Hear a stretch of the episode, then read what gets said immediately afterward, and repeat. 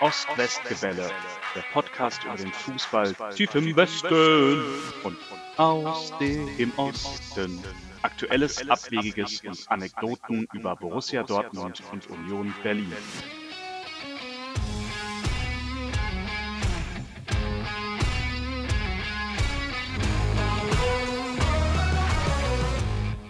Herzlich willkommen zu einer neuen Episode Ost-West-Gebälle. Tim ist im Urlaub in Schweden. Wir wünschen ihm einen schönen Urlaub. Und tatsächlich haben wir in dieser Episode keine verraschelten Schlafsack-Einspieler von Tim. Wir haben eine Urlaubsvertretung. Ich begrüße Paul. Hallo Henry, herzlichen Hallo Dank für Paul. die Einladung. Schön, dass du da bist. Paul ist auch Dortmund-Fan und wird Tim hoffentlich heute würdig vertreten. Ich gebe mein Bestes. Das finde ich super.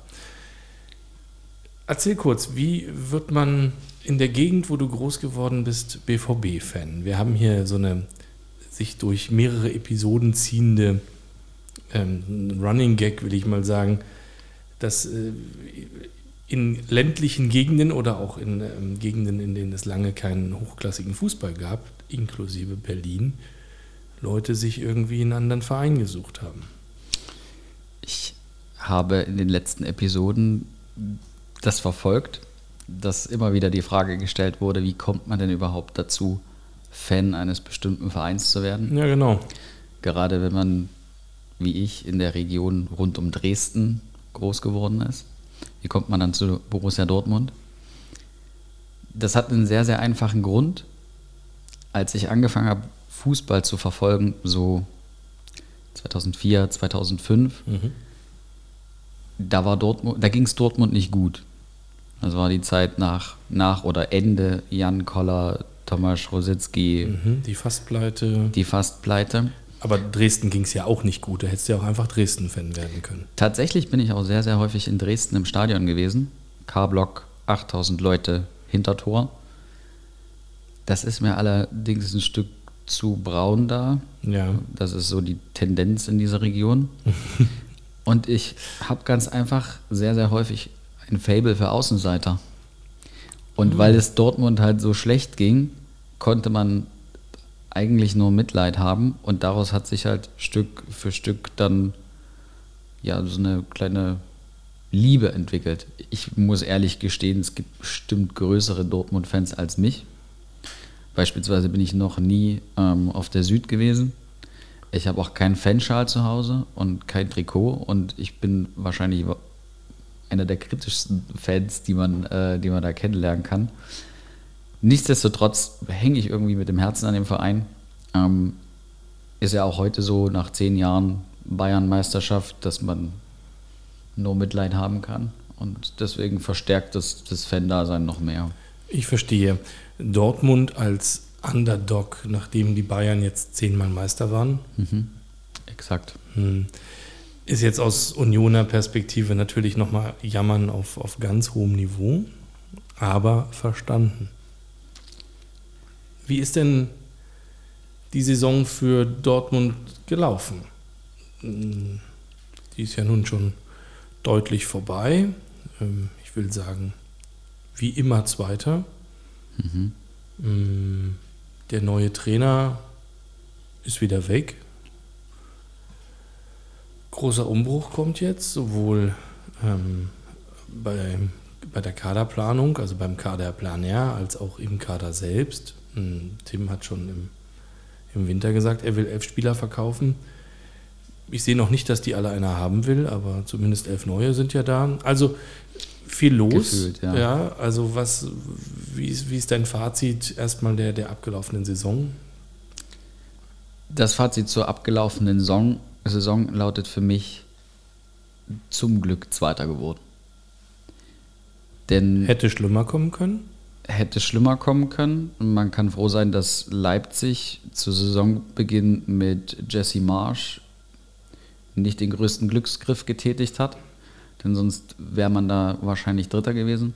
Ähm, auch Leverkusen hätte ich zugetraut, mehr Punkte zu holen als wir. Und einem ambitionierten Verein wie Borussia Mönchengladbach muss man auch froh sein, dass die gerade sehr am struggeln sind, weil da hat man in den Vorjahren auch äh, immer wieder Punkte lassen können. Deswegen glücklicher Zweiter ist mein Fazit. Die, der Saisonbeginn, beziehungsweise ja, der, Saison, der Saisonbeginn und die Vorbereitung äh, auf die Saison war wie immer sehr ambitioniert. Man hat mit Marco Rose einen Coach verpflichtet, eine Ablöse dafür bezahlt. Hätte man die lieber mal in die Baustellen gesteckt, die im Vorfeld bekannt waren. Ich sage nur Stichwort Linksverteidiger, ich sage nur Stichwort Rechtsverteidiger und Innenverteidiger, das war ja bekannt. Ja, aber warte mal, Guerrero ist ja kein, also er hat ja vor zwei Jahren noch wirklich guten Fußball gespielt. Mhm. Und ich habe jetzt immer, also ich habe hier schon mehrfach an dieser Stelle behauptet, der wäre ja inzwischen 40, aber der ist ja noch nicht mal 30, wurde ich mehrfach auch belehrt. 28. Ist seine Karriere vorbei oder was ist denn da passiert? Ich glaube, dass man Guerrero nicht gut genug zuhört. Wenn man, wenn man sich seine Statistiken, seine Spielweise anschaut, dann kann man den, also im Kopf kann man den super als Linksverteidiger einsetzen und wer viel FIFA und Fußballmanager spielt, da steht Linksverteidiger als Position und das klappt. Seine Spielweise ist aber nicht als dieser Leftback ausgelegt, finde ich. Sondern? Ich sehe ihn weiter vorn. Also er kann ein Schienenspieler sein auf links, aber er sollte mhm. nicht der letzte, der letzte Mann auf der linken Seite sein. Du meinst, da wäre er glücklicher und auch besser? Ja, ja okay. bin ich fest von überzeugt. Und als Backups also Schmelzer ja, können wir nicht nennen, weil da wurde der Vertrag verlängert, einfach damit er seine Reha machen kann. Mhm. Bei Nico Schulz war im Vorfeld klar, dass also das dass den eigentlich nicht reicht. Richtig.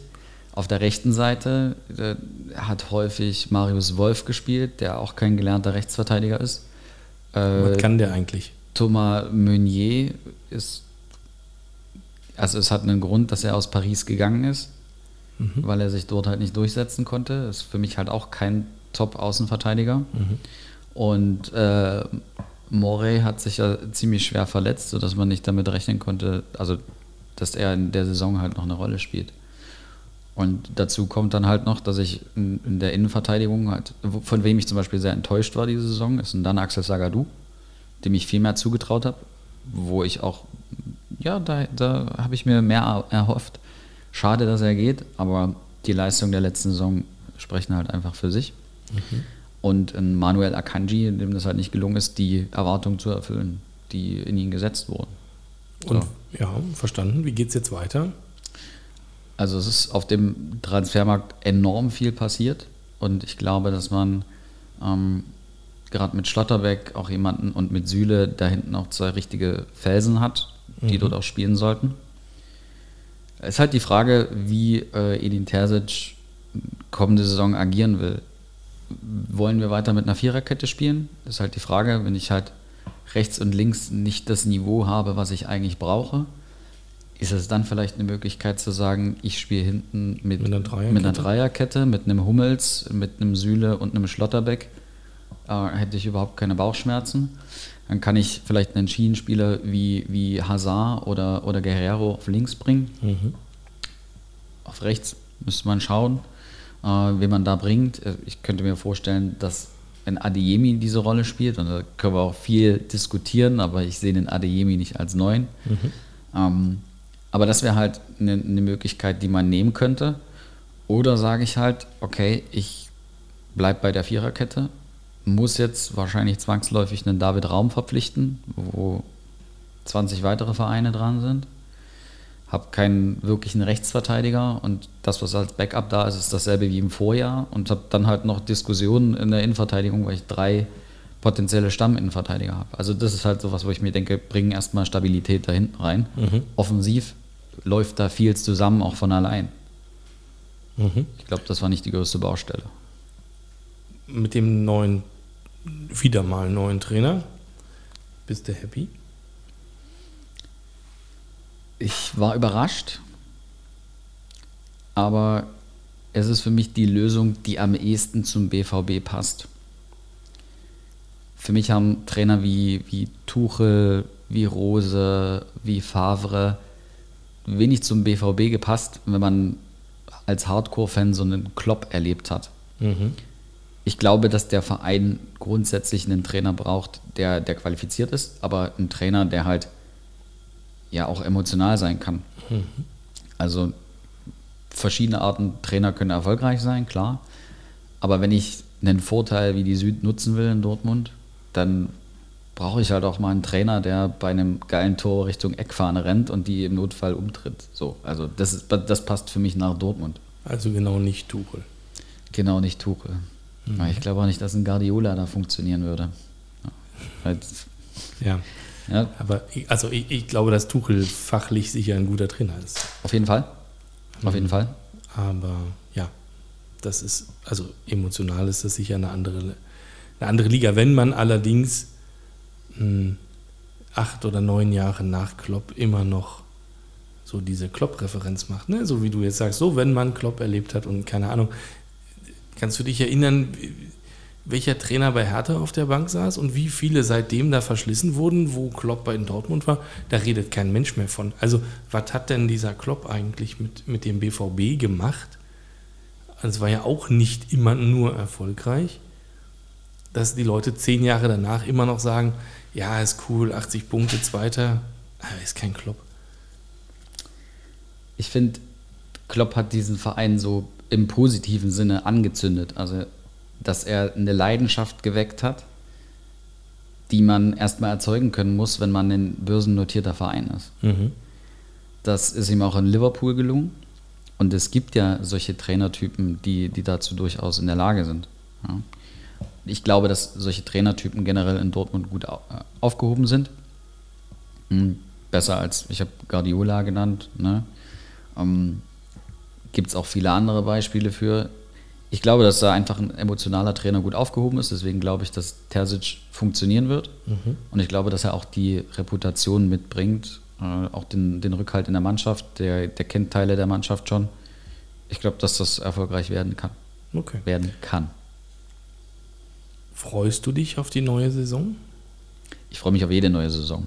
Okay. Selbst auf die letzte. Obwohl, also allen außer Tim klar war, dass das nichts wird ja, man muss ehrlich, aber, also ja, ich freue mich auf jede Saison. Ganz einfach, okay. weil es geht um Fußball. Mhm. Ich glaube aber, dass wir in der Folgesaison mal wieder zu früh zu hohe Erwartungen geschürt haben. Ja. Also wir geben den Haaland ab. Ja. Und es wird ein Haller verpflichtet, von dem ich viel halte. Ja. Ne? Stichwort Büffelherde. Aber Haaland und Haller ist halt ein Unterschied. Wir holen viele Talente. Adeyemi, Top-Transfer. Mhm. Ja, brauchen wir nicht drüber streiten. Ich, und wahrscheinlich hätte man den auch verpflichten müssen, wenn man die Möglichkeit dazu hatte. Ich frage mich aber auch, was mit einem Donny Malen ist, den ich für einen brillanten Fußballer halte und dem ich natürlich auch gerne so eine Bühne geben wollte. Mhm. Und bei, bei vielen ähm, ja, Zeitschriften, Online-Artikeln, die man liest, sind die Erwartungen, ne? wir greifen nächstes Jahr an. Ja. Und ich habe eine ganze Reihe von jungen Spielern, auch in Schlotterbeck, in Süle, sind, äh, sind noch sehr, sehr, sehr, sehr jung vergleichsweise. Und man muss halt schauen, dass man unter die ersten vier kommt, denke ich. Okay, tatsächlich, ja. Also ich hatte hier so ein paar provokante Thesen notiert. Eine davon lautet, der BVB spielt mit Süle, Schlotterbeck, Raum, Adeyemi und Aller auf dem Niveau, das die Bayern in der abgelaufenen Saison hatten. Blöderweise spielen die Bayern mit Matthijs de Licht, Manet und irgendeinem Ronaldo-Nachfolger, äh, Lewandowski-Nachfolger, der jetzt nicht Ronaldo heißen wird. Mhm. Aber blöderweise wieder auf einem ganz neuen, noch höheren Niveau und werden wieder Meister. Ich glaube, das muss man erstmal also bestätigen. Schlotterbeck hat eine sensationelle äh, Saison gespielt in Freiburg, ohne Frage. Und ein Süle-Verlust tut auch Bayern weh. Aber die Mannschaft ist so neu zusammengestellt und halt noch nicht auf dem Niveau wie ein FCB in, in mhm. meinen Augen. Da sind auch sicherlich nochmal andere finanzielle Möglichkeiten, äh, sicherlich auch eine andere Strahlkraft. Mir ist bis heute auch ein Rätsel, warum ein Manet nach München gegangen ist, wenn ich in Liverpool spiele. Aber ich glaube, dass da. Haben Sie ihm vielleicht klargemacht, dass er nicht mehr spielen wird? Manet? In Liverpool? Das hätte mich arg gewundert. Sie haben ja diesen Darwin Nunez geholt für 100 Millionen. Hm. Also die bezahlst du ja nicht, wenn du ihn auf die Bank setzen willst. Sag das mal Manchester City mit Holland. Ja, okay, fairer Punkt. ähm, gut, das Also- Geld sitzt in England halt doch etwas lockerer. Du hast, du hast äh, bei Liverpool hast du den, äh, äh, den Luis, der aus Porto kam, richtig?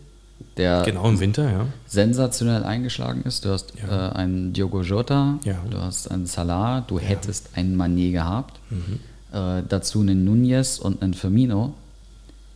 Und ich glaube ganz einfach, wenn du so viele Wettbewerbe spielst, also Liverpool hat letztes Jahr die maximal mögliche Anzahl an Pflichtspielen bestritten, Ja, weil sie überall ins Finale kamen. weil sie überall ins Finale kamen. Und ich halte es ganz einfach für klug, dass wenn ein Darwin Nunez im Dreitagesrhythmus spielt und zwischendrin mal nach Dubai fliegt, um Mhm. irgendein Pokalfinale zu spielen, dass es dann recht klug wäre, noch einen Manet dabei zu haben. Wobei ich noch nicht mal sagen würde, dass Manet auf der Bank sitzt. Mhm.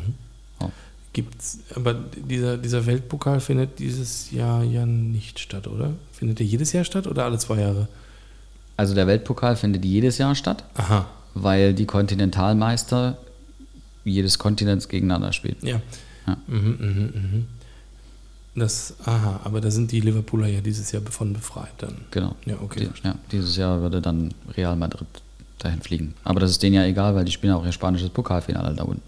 Ja, und das Problem ist halt nur, dass du ja, wie du richtig sagst, dann hast du halt Sonntag noch ein Ligaspiel abends um 8 und Dienstag dieses Kack-Weltpokalfinale in Katar und dann Mittwoch wieder äh, ein heimisches Pokalspiel irgendwo in, im tiefsten Andalusien.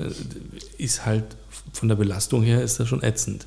Eben. Und deswegen hätte ich es für klug gehalten, den Manet zu behalten in Liverpool. ne? Also, ja. also in meinen Augen macht diese, also ich kann diesen Transfer null nachvollziehen. Vor allen Dingen aus Manet-Sicht nicht. Aber das könnte vielleicht daran liegen, dass ich als BVB-Fan ein bisschen nicht ganz vorurteilsfrei bin, was den FC Bayern betrifft. Also Ja. wenn ich Liverpool und Bayern nebeneinander äh, sehe, dann ist das für mich ein No-Brainer.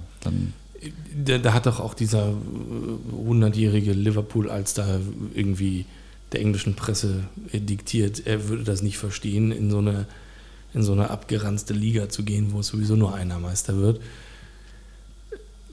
Das meinst du? Also, das ist, also glaubst du, Manet ist zu groß für die Bundesliga? ich glaube, die Bundesliga ist zu klein für Manet. So. Okay. Ja, also ich halt, also die Bundesliga kennen wir natürlich besser als, ich glaube, ich würde behaupten, ich kenne die Bundesliga besser als Manet. Ja. Einfach, weil ich sie seit Jahren verfolge. Natürlich nicht als Spieler. Aber für mich ist es ein Unterschied, ob ich am Wochenende nach Augsburg fahre oder Ja. gut, nach Fürth fährt der nächstes Jahr nicht, ähm, aber nach Bielefeld, äh, nee, auch nicht, aber nach Bochum zumindest. Mhm. Und das macht für mich halt einen, einen Unterschied. Selbst wenn ich mir einen Aufsteiger in England anschaue wie Fulham, Nottingham. geht es zur Sache. Ja, und das ist halt, da will ich auch niemanden diskreditieren, der jetzt Augsburg-Fan ist. Ne? Also Grüße an die Fuggerstädter, aber für mich sind das zwei verschiedene Welten. Ja, also gerade natürlich ab der ähm, Europapokalplätze ist, glaube ich, die, das Niveau ähm, in, der, in der Premier League natürlich äh, tiefer. Äh, überhaupt keine Frage. Also ich glaube auch, dass Fulham jederzeit Augsburg schlägt, ohne Training. Vielleicht hat Mané aber auch gedacht, ja, ich habe keinen Bock mehr drauf, äh, wieder in der Saison 102 Punkte zu holen und nicht Meister zu werden. Und ich mache das jetzt in München mit 75. Ich, ich weiß nicht, was er sich gedacht hat. Ich, er hat sich hier leider noch nicht geäußert in unserem Podcast. Er ist hiermit herzlich eingeladen. Mm, Das heißt, für dich geht die Meisterschaft klar auch zum elften, Mal in Folge nach München oder gibt es noch eine Überraschung? Ich denke ja, die Meisterschaft wird nach München gehen, ein elftes Jahr. Das tut sehr weh, das zu sagen. Ich glaube aber, dass es enger ist als vergangene Saison. Ah, wir verteilen die Meisterschale nicht im Februar, sondern erst Ostern. Ja, hoffentlich. Es soll ja Ligen geben, da wird das am letzten Spieltag entschieden. Das habe ich davon gehört. Ja, ein Mythos. Ja. Ein Mythos. Ja, ich glaube, ich glaube, die Meisterschaft Meisterschaft geht nach München. Ich glaube aber, dass es drei Vereine geben wird, die da ab und an den Eindruck erwecken könnten, den Münchner mal in die Suppe zu spucken. Ja, Dortmund, Leipzig und? Ich habe tatsächlich, ich werfe tatsächlich noch den, äh, den Hut Leverkusen in den Ring. Vorausgesetzt, man kann die Leistungsträger halten und bekommt jetzt kein 120 Millionen Euro Angebot für Musa Diaby zum Beispiel. Alario ist schon mal weg. Man hat noch einen Patrick Schick. Nicht ganz schlecht. Der kann ein bisschen Ball spielen, das stimmt. Mhm. Welche Liga ist denn spannender als die Bundesliga? Jetzt sag nicht England. Also die ist, ich glaube, in der Tiefe natürlich besser, überhaupt keine Frage. Hm, ich glaube aber, dass City auch wieder Meister wird. Nein, das glaube ich nicht. Ach, guck. Nein, das glaube ich nicht, aber Überraschungsmeister oder wird es Liverpool? ja, ich glaube, Chelsea? ich glaube, ich glaube Liverpool. Ich glaube Liverpool. Ganz einfach, weil Ohne Mané, du hast gerade gesagt, er wird ihnen fehlen. Wird er? Wird er? Äh, Ich glaube aber einfach, da, dass dieses verlorene Champions League-Finale wieder im Kopf sehr viel auslöst. Und ich glaube, dass das Lernprozesse auslöst, die so eine, also nur Niederlagen mit sich bringen können. Ich sag nur Finale da Horn. Das, das hat auch was in den Köpfen gemacht. Aber spannender als die Bundesliga würde man wahrscheinlich in einem anderen Land nicht hören, aber ich, ich verfolge sehr, sehr gern die dritte Liga. Ja. Und wenn man sich in den, also in der vergangenen Saison, Saison angeschaut hat, wie eng es dazu ging, dann würde ich sagen, ja, das ist so die, die Wundertüte. Da tummeln sich viele Traditionsvereine. Ne? Wir sind ja beim Podcast Ost-West-Gebälle. Dresden. Dresden dabei, die wahrscheinlich mit einem komplett neuen Kader antreten werden. Und einem neuen Trainer. Mhm. Wir haben Erzgebirge Aue, die in, in meinen Augen auch in den vergangenen Jahren sensationell gute Arbeit gemacht haben, um in, in der zweiten Liga zu spielen. Ähm, ja, und 1860 München ist wahrscheinlich äh, Aufstiegsfavorit und werden dann wieder die ersten fünf Spiele verlieren, gefühlt. Nur um dann in der Rückrunde wieder am Stück zu gewinnen und dann doch Vierter zu werden.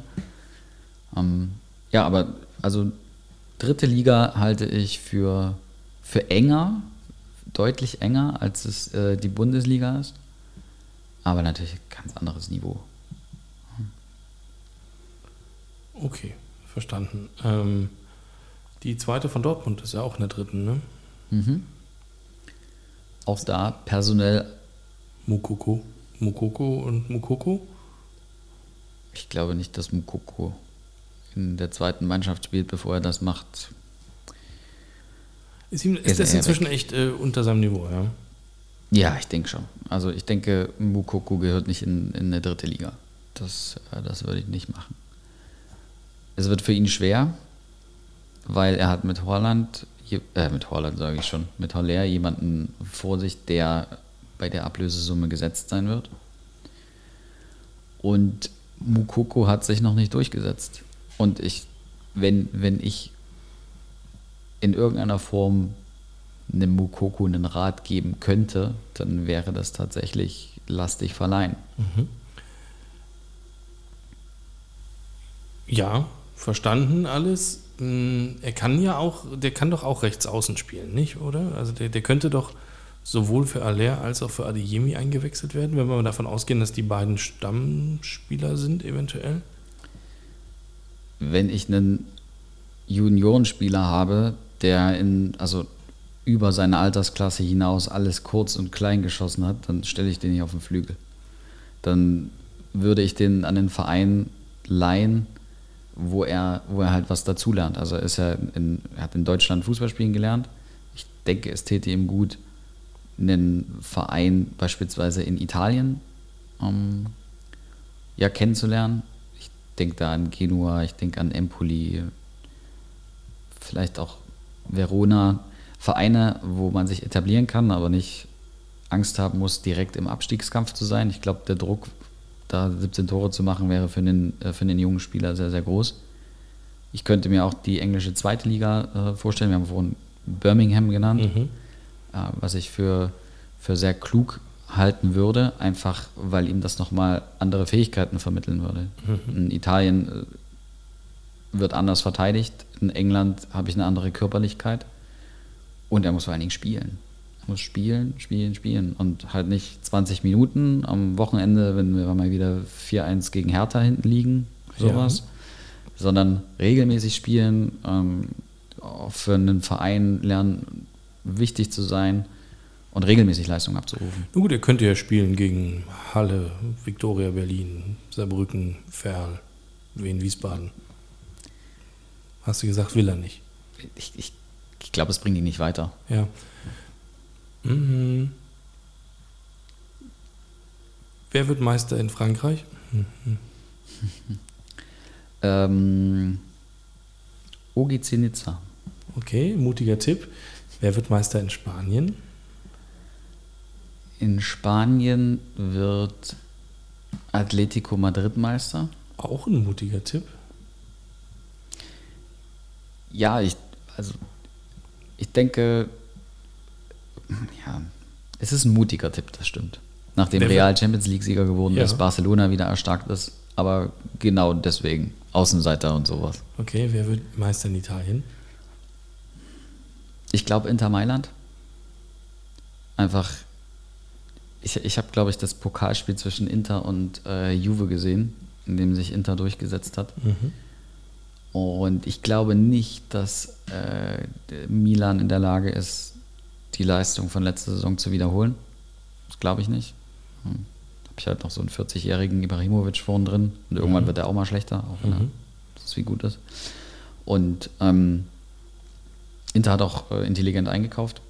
Ich, Ja, sehr. Ja, Ja. Ich, ich, glaube, ich glaube, das wird Inter machen. Also da kein Geheimtipp und kein Außenseiter-Tipp. Na, ich weiß nicht. Also dann hättest du, die Meisterfolge wäre dann rückwärts gesehen Inter, ähm, AC Mailand, Juve, drei verschiedene Meister in drei Jahren. In Spanien Atletico, äh, Real, Barça, drei verschiedene Meister hintereinander.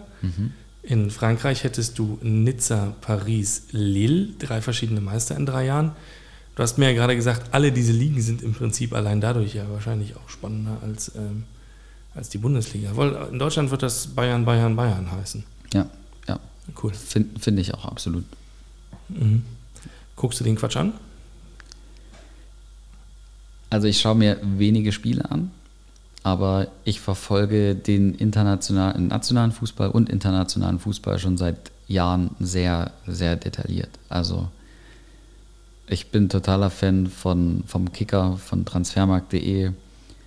Ich schaue mir sogar an, was die türkische Liga macht, verfolge da zum Beispiel einen Nuri Sahin, ähm, was er da mit Antalyaspor veranstaltet. Ich ich habe teilweise sogar die Ergebnisse in der russischen zweiten Liga ne, angeschaut. Also das ist wahrscheinlich eher so wegen der Namen, die da so kursieren.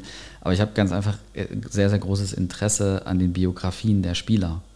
Welche Entscheidungen die treffen, wo jemand landet, ähm, wo es vielleicht nicht so gelaufen ist und wo es dann doch laufen könnte. Genauso finde ich aber auch die nationalen Ligen interessant. Also gibt da bestimmt auch viel Diskussionspotenzial über die Aufstiegsregelungen in den Regionalligen. Ähm, weswegen, weswegen es für mich total interessant ist, da reinzuschauen und zu wissen, dass halt äh, die Spielvereinigung Bayreuth nächstes Jahr in der dritten Liga spielen wird, weil die in der Bayernliga Erster geworden sind. Ja, das sind, also das sind so Geschichten, ja, Außenseitergeschichten, Ja. die, die mich sehr freuen und die ich deswegen umso lieber verfolge.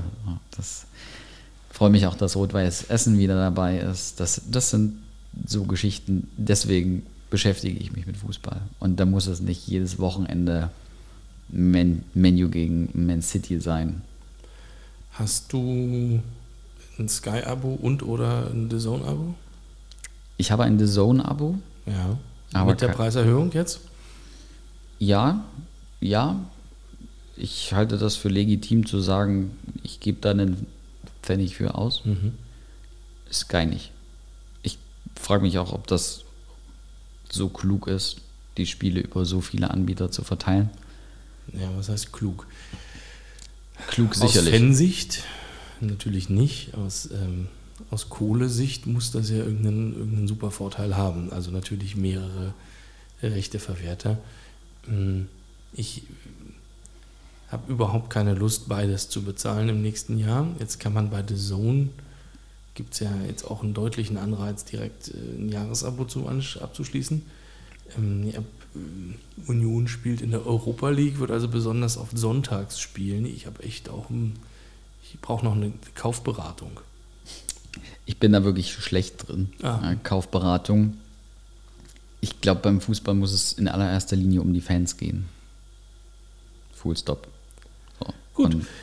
Ähm, in diesem Sinne, jetzt haben wir noch nicht über Union gesprochen, aber ich finde die Überleitung so schön. Katar. Jetzt. Ähm, Schnauf.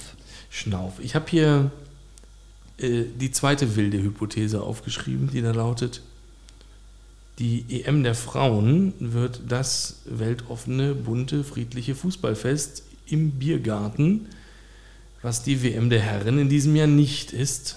Trotzdem guckt keiner hin und im Winter stehen wir mit dem Glühwein in der Hand vor der Videowand und gucken Katar. Ich habe heute eine sehr, sehr tolle Grafik gesehen, äh, in der die Fußball-WM der Männer und der Frauen gegenübergestellt wurde. Ja. So auf der einen Seite links Männer-WM, rechts Frauen-WM. Auf der linken Seite steht, findet im Winter statt, die Frauen im Sommer. Ja. Auf der linken Seite ohne Bier, auf der rechten Seite mit Bier. Mhm. Auf der einen Seite Katar, auf der anderen Seite England. Das hat für mich sehr, sehr viel Aussagekraft gehabt.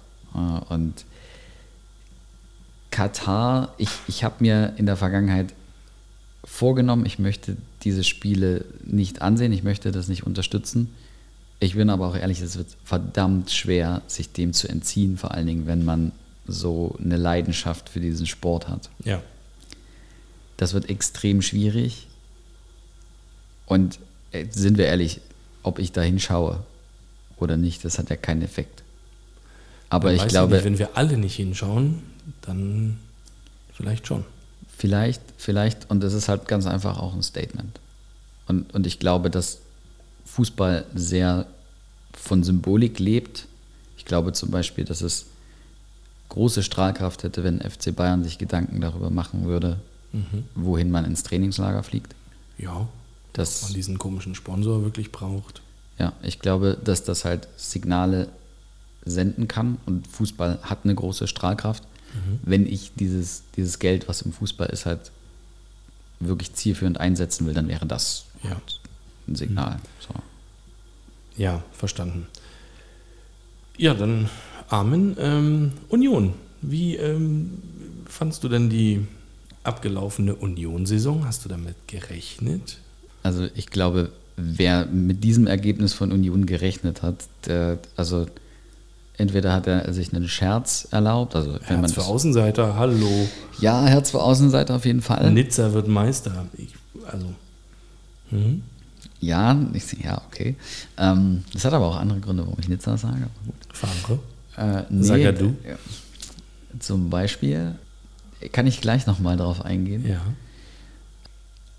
Was war die letzte Frage? Ich Union. Union, genau. Also ich glaube, wer das im Vorfeld prophezeit hat, der hat sich einen Scherz erlaubt oder zu tief ins Glas geschaut.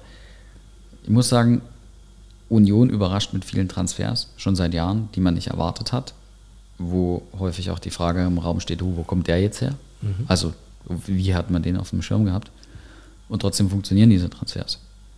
Und ich glaube, dass da im Hintergrund seit sehr, sehr vielen Jahren sehr, sehr viel gemacht wird, um frühzeitig an Spieler ranzukommen und die dann von dem Wechsel überzeugt. Und ich weiß nicht, ob die intern auch vielleicht so ein kleines bisschen Moneyball spielen. Weil manchmal kommt es mir so vor, die Transfers, die getätigt werden, es gibt verschiedenste Beispiele. Also wenn ich ein Erstligist bin und einen Sven Michel, Kevin Behrens oder sowas verpflichte, denke ich mir so, hm? Oder ja gut, über den Yannick Haberer kann man noch diskutieren der aus Freiburg kommt, aber auch dort nicht gesetzt ist. Aber Fakt ist, dass diese Spieler funktionieren. Ja. So, und also, wir haben vorhin auch über, über ähm, Timo Baumgartel gesprochen, mhm. äh, der in Stuttgart nicht das abrufen konnte, was er sollte, einen Upgrade mit äh, Eindhoven gemacht hat und ja. zu Union kommt und in derselben Liga deutlich besser funktioniert. Als vorher. Als vorher. Mhm. Und, und das, obwohl man ihm das da nicht zugetraut hat. Und mhm. ich halte, also ich halte viel von Union und ich glaube, dass sie diesen Conference League Platz auch wieder erreichen können. Genau, also dieses Jahr ist es der Europa League Platz gewesen, also ja. fünfter. Du glaubst, sie könnten siebter werden tatsächlich nächstes Jahr? Ja, ich glaube ja. Ich glaube ja. Verrückt. Dann, also wenn du die ersten vier ja schon gesetzt hast, sind wir jetzt so ein bisschen schon im, im Tipp-Modus. Warte mal, da muss ich hier eigentlich Kicktipp, unser qualifizierter Tipp für die nächsten Partien der Schwarz-Gelben und der Eisernen. Letztendlich sind wir ja jetzt schon im Tippspielen-Modus. Mhm. Du sagst, Bayern wird Meister, Platz 3 oder 2, 3, 4 hast du auch schon verteilt mit Dortmund, Leipzig, Leverkusen. Hm, du sagst, Union könnte siebter werden. Dann hau doch gleich mal den Rest raus. 5 und 6. Ich also glaube, da gibt es ja ein paar Anwärter. Du hast vorhin schon mal ähm, Gladbach selber gesagt, die, mhm. wo du glaubst, dass die eigentlich unter ihrem Niveau gespielt haben. Gefühlt hat doch aber die halbe Liga unter ihrem Niveau gespielt. Mhm. Ich glaube, Gladbach ist immer noch eine Wundertüte. Ich habe da wenig Ansätze zur Stabilisierung mhm. gesehen. Mhm. Und ja, also da muss sich ein Team neu finden unter Umständen ist da, ist da sicherlich mehr drin. Ähm, ich glaube aber tatsächlich, dass Freiburg sich dort oben festsetzen kann. Ja. Und dass sie, wenn, wenn Leverkusen, vielleicht hier Dortmund oder Leipzig schwächeln, dass Freiburg dann da sein kann. Mhm. Ich würde mir das auch wünschen, weil ich den, den Verein mit seinem Trainer sehr, sehr sympathisch und bodenständig finde. Stichwort Außenseiter-Tipps. Ja. Mhm. Zu welchem Verein ich so emotionalen Nulldraht habe, aber wo seit Jahren sehr, sehr gute Arbeit gemacht wird, ist Hoffenheim. Ich könnte mir vorstellen, dass Hoffenheim, Union, Freiburg wieder in diesen Sphären sich, also gegenseitig Punkte wegnehmen und, und sich da, da so ein bisschen ähm, ja, duellieren. Ja. Und das auf jeden Fall. Bei Hoffenheim wird es wahrscheinlich auch viel davon abhängen, ob man in der Lage ist, den David Raum zu halten. Mhm. Das glaube ich nicht. Wenn nicht, dann wird man da vorgesorgt haben und halt einen entsprechenden Ersatz verpflichten. So, also genau. glaube ich auch. Hm, wollen wir noch Richtung Abstiegsplätze schauen? Sehr gerne. Wer außer Bochum steigt denn noch ab? Ich hätte Bochum gar nicht als erstes genannt. Ich, Ach, verrückt. Ich, ich, ist, ähm, wir haben ja, also du hast die letzte Episode ja gehört. Hm? Vier von vier haben Bochum getippt. Aber jetzt bin ich richtig gespannt. Ja, eben weil es so naheliegend wäre und halt Außenseiter und so. Ne? Mhm. Deswegen, nee, ich glaube, ich glaub, Bochum kann sich am Ende noch so über den Strich retten oder vielleicht Relegation. Ja. Ich glaube, die können die Liga halten. Ich glaube, dass Schalke deutlich besser performen wird, als man denkt. Also ja. ich glaube, Peter Knebel hat gesagt, wir brauchen zweimal 40 Punkte, so nächste und übernächste Saison, weil wir uns stabilisieren müssen. Ja. Ich glaube, dass, dass da ein Platz 12 Platz 10 für Schalke durchaus drin ist. Ja. Mein erster Absteiger ist Augsburg. Ja. Auf jeden Fall. Trotz neu gewonnenem Geld. Ja, ich, ich glaube, dass äh, man hat, wenn man das Ende der Saison verfolgt hat, welche, welche Missstimmung es gab zwischen Stefan Reuter und den einzelnen Spielern verdient. Und dem Trainer. Und dem Trainer verdiente Spieler, die, äh, ich, mir fällt dann Daniel Bayer ein, der, mhm. glaube ich, da aktiv war, der halt äh, jetzt da nichts mehr machen wird. Jan Moravec, der nach vielen, vielen Jahren geht. Und Finn Bogasson, wo, wo noch nicht mal eine, eine Verabschiedung oder sowas ja. stattfand. Ich glaube, Augsburg war halt immer ein Verein, der sehr über diese, diese, diesen Zusammenhalt gekommen ist. Ja. Ja, nicht über die individuelle Klasse. Deswegen glaube ich, dass es die nächstes Jahr erwischen wird. Und ich glaube auch sehr, sehr deutlich. Ich glaube, die werden schon zur Rückrunde wissen, dass sie nächstes Jahr zweite Liga spielen. Also, weil, weil da für mich halt keine, keine Tendenzen sind, wie man, wie man da die Klasse hält. Das sind, also kann ich mir nicht vorstellen. Ja, okay. Und ich hoffe es nicht, aber mein zweiter Absteigertipp ist der VfB Stuttgart. Mhm. Okay, alles klar. Wir lassen das erstmal so stehen. Über Stuttgart reden wir gleich ja nochmal. Mhm. Mm, die halbe Liga hat sich ja wieder einen neuen Trainer zugelegt. Dazu gehört der BVB mit Terzic, den haben wir gerade schon besprochen.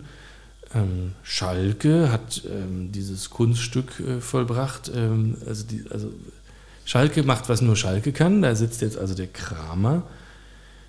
Hertha hat Sandro Schwarz aus dem Hut gezaubert oder aus Moskau. Mm, Maaßen trainiert Augsburg, Kovac trainiert Wolfsburg, Farke trainiert Gladbach, Breitenreiter trainiert Hoffenheim. Mhm. Was für ein wilder Quatsch. Das hättest du dir ja nicht ausdenken können. Ähm, klappen die alle, diese Trainerwechsel? Oder ist das, sehen wir in einem Jahr sitzen wir hier wieder und sagen, das war doch völlig klar, also genau wie, wie es letztes Jahr im Sommer ja passiert ist, die halbe, halbe Liga sucht sich einen neuen Trainer und du denkst dir, hä, das passt doch null zusammen. Was soll das denn werden? Und tatsächlich äh, haben die sich ja nun auch alle neu eingedeckt.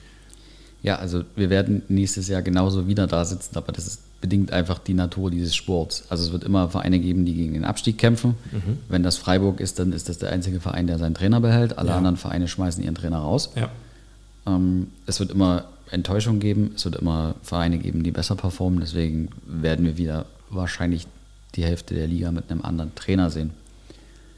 Was ich aber sehr wichtig finde, ist, dass man im Vorfeld diesen Trainern auch was zutraut. Und für mich ist das beste Beispiel, dass man das tun sollte, die Verpflichtung von Felix Magath letztes Jahr gewesen, wo gerade auch durch Medien, vielleicht auch durch, durch die Fans, einfach der, der Vita von dem Felix Magath überhaupt keine Rechnung getragen wurde. Das ist ein verdienter Trainer, der, der unfassbar viel erreicht hat. Und ich glaube, dass man auch jedem Trainer so diese Chance geben muss. Und die, die Trainer, die gekommen sind, die sind ja durchaus erfolgreich. Also mhm. Sandro Schwarz, was der in äh, Moskau gemacht hat, das, also das ist aller Ehren wert. Er hat die Saison auch zu Ende gebracht, wo man jetzt darüber streiten kann, ob das klug ist oder nicht. Aber auf jeden Fall hat er, also er hat gezeigt, dass er ein guter Trainer ist. Breitenreiter, der mit dem FC Zürich Meister geworden ist, wo ich mir denke, mach das erstmal äh, gegen, gegen eine Konkurrenz aus Basel. Übrigens Glückwunsch äh, zum Transfer aus, aus Bern. Mhm. Ja, also das also, halt also, ich habe da jetzt nichts mit zu tun, aber danke. ja. Ja, und äh, ein Farke, ne, von dem ich sehr, sehr viel erwarte. Super spannend. Mhm, mhm. Super spannend. Der hat äh, mit Norwich City in äh, den vergangenen Jahren große Erfolge gefeiert und ja. vor allen Dingen mit Spielern, die es ja in der, in der ersten Liga, zweiten Liga in Deutschland halt offensichtlich nicht geschafft haben, hat er es ins englische Oberhaus geschafft. So. Mhm. Und deswegen würde ich einfach sagen, lasst erstmal machen lassen und einfach, weil, weil die Mathematik es ja am Ende so will, werden wir bei der Hälfte der Vereine wieder darüber reden, dass irgendjemand auf einem Schleudersitz ist. Das ist halt ganz einfach okay. der Sport. Wird der berühmte neue Stürmer der Unioner funktionieren? Nein. Dafür war er teuer. Also da, auch für Union-Verhältnisse ist das viel Geld. Hm. Warum nicht? Also erstmal gehört es ja zu einem Podcast dazu, steile und diskussionswürdige Thesen aufzustellen. Punkt 1. Ja, eins. vollkommen. Das ist, genau dafür bist du hier. Genau, richtig. Punkt 2. Äh, ich glaube, der hat, der ist Schweizer Torschützenkönig geworden. Ja. Na? Ne? Ich finde einfach, dass dieser Transfer wenig zur Union passt. Das, ist ein, das stimmt, das ist ein sehr Union-untypischer Transfer. Also typischer mhm. wäre gewesen, den Stürmer aus Heidenheim zu holen, wie auch immer er heißen mag. Mhm. Ablösefrei und er hätte zehn Buden gemacht. Ja. Das stimmt. Jetzt, aber es sind ja noch genug da. Also da ist noch ein Kevin Behrens, da ist noch ein Möwald, da ist noch ein Vogelsammer. Man darf die ja alle nicht vergessen. Genau. Du kannst auch den ähm, Geraldo Becker vorne in die Mitte reinstellen. Also das funktioniert ja alles. Also selbst wenn er jetzt ein halbes Jahr äh, Anlaufzeit braucht, ist das eigentlich nicht tragisch. Es wird schon jemanden geben, der ein paar Tore machen kann und hoffentlich auch damit den einen oder anderen Punkt irgendwie einfährt. Aber du mhm. glaubst, der funktioniert gar nicht und der geht im Winter wieder? Oder es wird so ein Schollig-Transfer, der macht irgendwo hm, zehn Minuten in der zweiten Pokalrunde und wird danach verliehen im Winter und kommt nie wieder? Ich, also ich würde mir das natürlich anders wünschen für Union und für den Spieler selbst.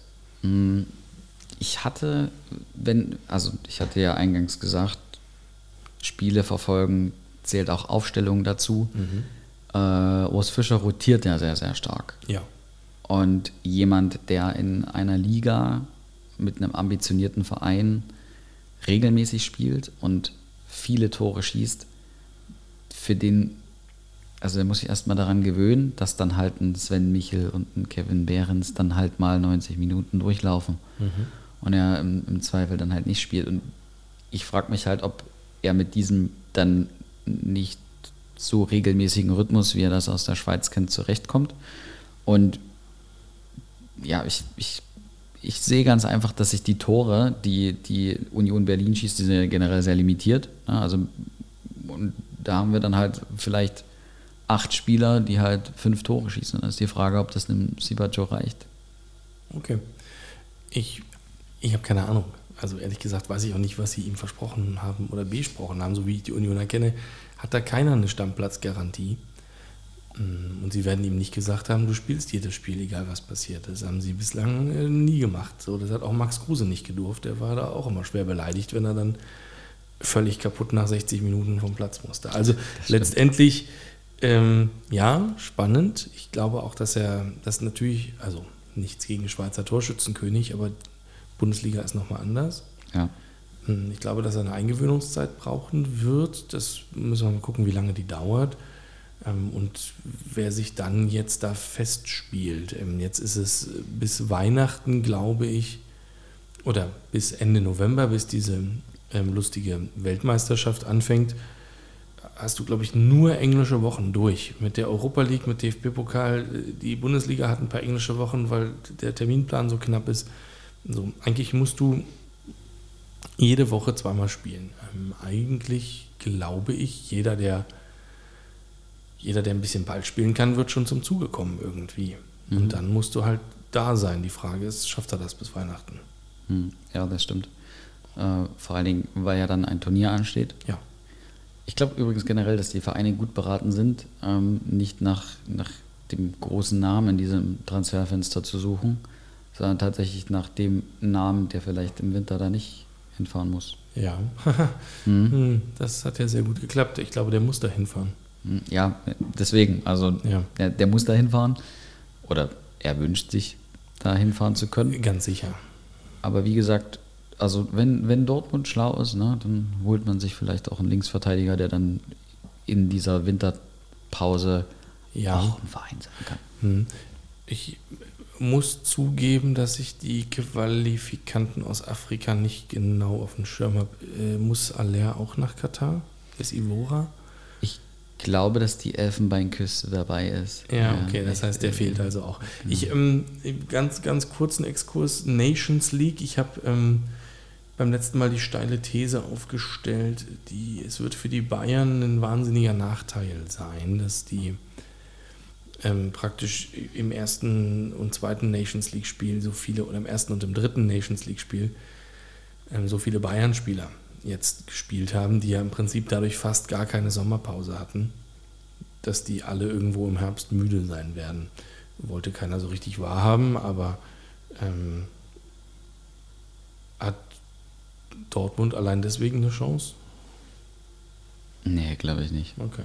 Also, wen, wen hat Dortmund als Leistungsträger? Die sind ja genauso unterwegs. Und also natürlich kann man heute über Trainingssteuerung, über einen breiten Kader, äh, wo, man, äh, wo man Erholungsphasen gut planen kann, Ja. natürlich viel kompensieren. Aber die Vereine, die haben ja alle mit denselben Problemen zu kämpfen. Ja. So, und wie gesagt, dann ist es halt klug, vielleicht ja, jemanden dann halt zu verpflichten, der halt bei so einer, bei so einer englischen Woche, die halt gefühlt von August bis November durchläuft Ja. und dann anschließend das Turnier, vielleicht ist das dann der klügere Transfer.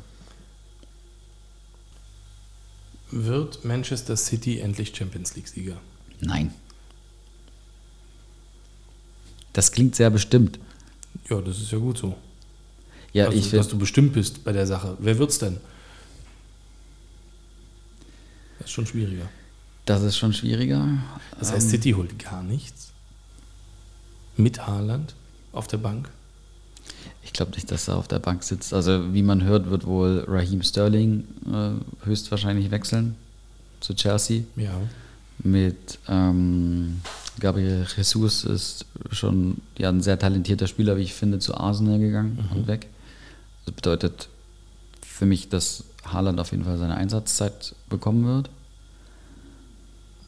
Mein, mein Fußballherz lässt das aber nicht zu, dass ich jetzt sage, Manchester City wird, wird diesen Henkelpott in die Höhe rücken, das, äh, in die Höhe recken. Das, also ich glaube, dass Manchester City wieder eine große Rolle spielen wird.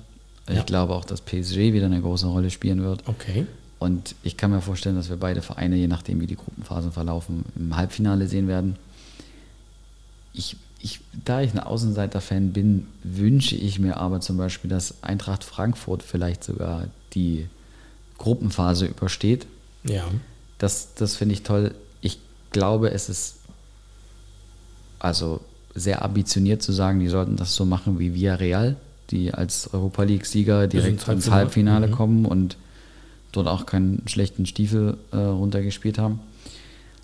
Ja, auch da bin ich ein bisschen, bisschen biased, aber am liebsten wäre mir Liverpool. So Niederlage letztes Jahr, ja. Kloppo als Trainer, Philosophie dahinter und vielleicht nochmal die Watschen so in Richtung Manet, warum bist du denn gegangen? Mhm. Ja, das wäre so der Verein, den ich da am ehesten sehen würde. Okay, ja. Double für Liverpool. Wo spielt Lewandowski nächstes Jahr? Vermutlich in Barcelona. Nehmen die alles, was streikt? Höchstwahrscheinlich, ja. Ich, ich denke, Barcelona wird Lewandowski am Ende verpflichten. Ganz einfach, weil ich glaube, dass in München auch irgendwann die, ja, also dieser Gedanke reifen wird, dass man ja jemanden haben will, der auch beim Verein sein will. Ja. Und ich glaube, dass es in München auch sehr klug gespielt ist, zu sagen, Basta, der wechselt nicht, weil, ne, also wenn ich jemanden habe, der halt in der Saison 40 Tore Minimum schießt, ähm, dann will ich auch eine entsprechende Ablöse dafür, selbst wenn der Spieler 33 Jahre alt ist. Also für dich ist dieses Basta eine Verhandlungstaktik und kein ja. ernstes Basta. Mhm. Ja, auf jeden Fall, auf jeden Fall, genau. Und vor allen Dingen, also wie man hört, soll ja so ein Manet auch diese Rolle als hängende Spitze Neuner äh, einnehmen. Ob, ob das so der passende Transfer ist, sei mal dahingestellt, aber mit einem Manet als hängende Spitze gewinne ich trotzdem die Bundesliga.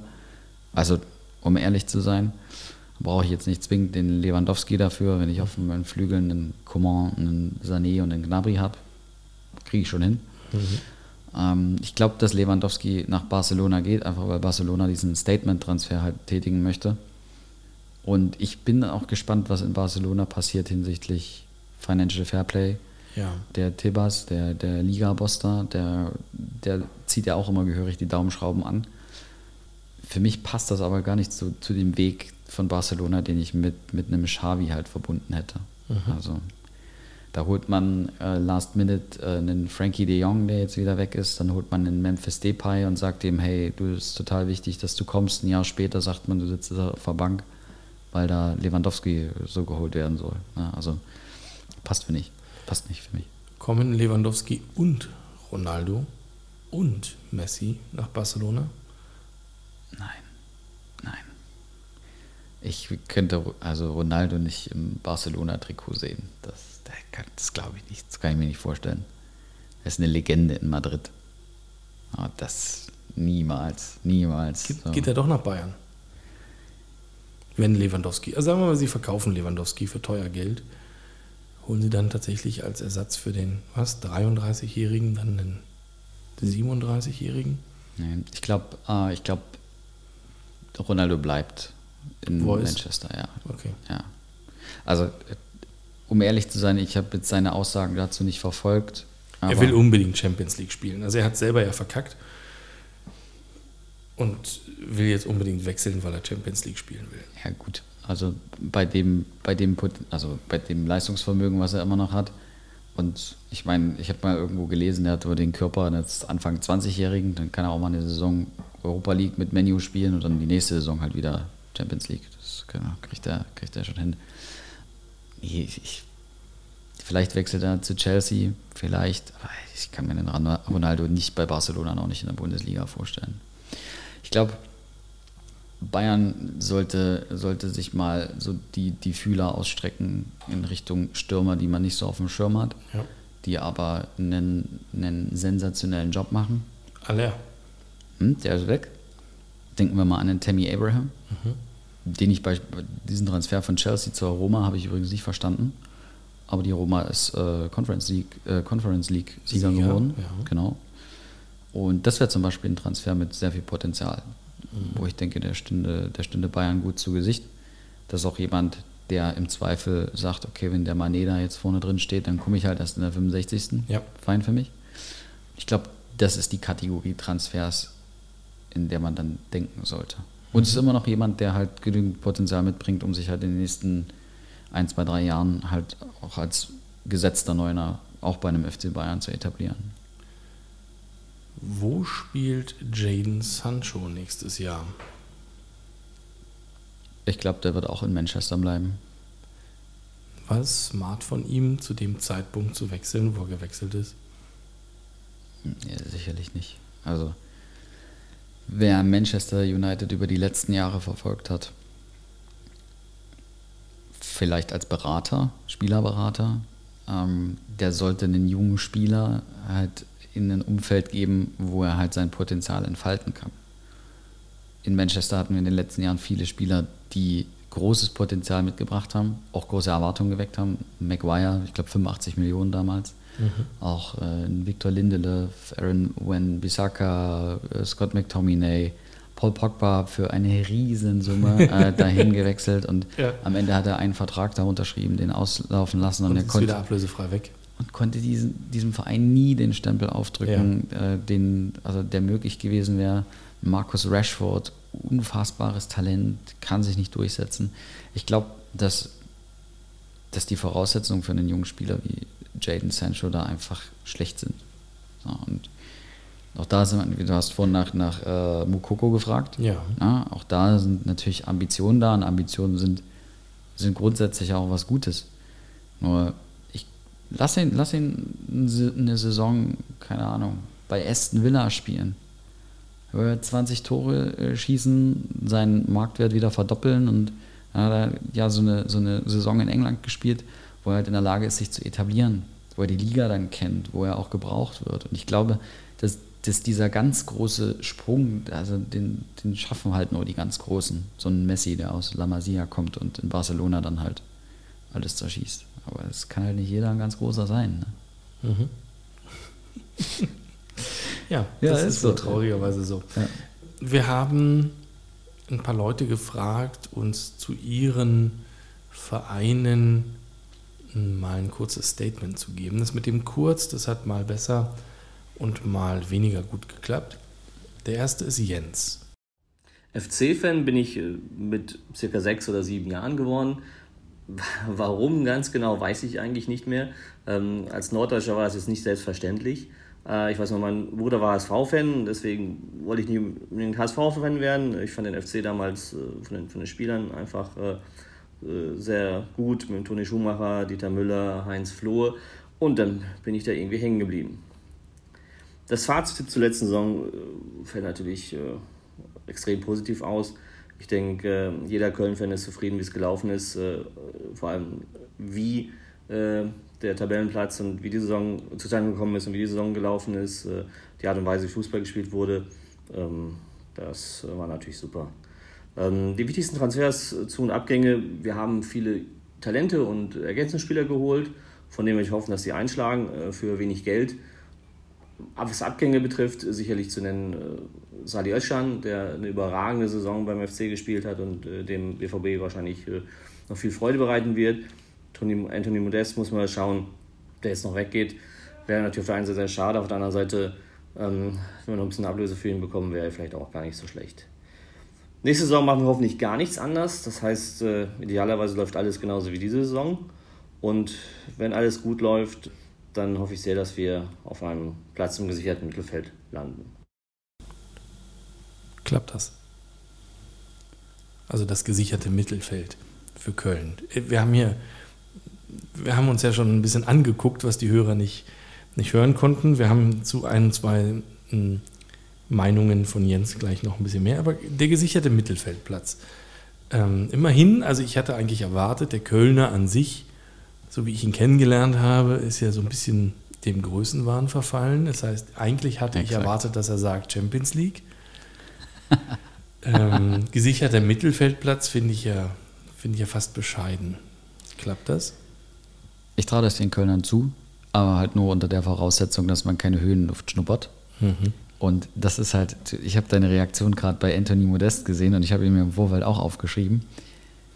Das ist halt, denkst, glaubst du, Frage an dich, glaubst du, dass wir Modest im FC-Trikot nächstes Jahr sehen werden? Nein, aber ich verstehe es allerdings auch wiederum nicht. Also dieser Typ, den haben die doch schon mal verkauft nach China für teuer Geld, dann 20, haben sie den wiedergeholt. Ja. Ähm, der war totunglücklich, dann lief das alles nicht. Mit dem alten Trainer in Köln lief das nicht. Dann kam jetzt der Baumgart. Er war zum ersten Mal, hatte ich den Eindruck, der ist irgendwo richtig angekommen und total happy und die lieben sich und die Kölner lieben ihn und er liebt Baumgart und alles. Jetzt will er wieder gehen.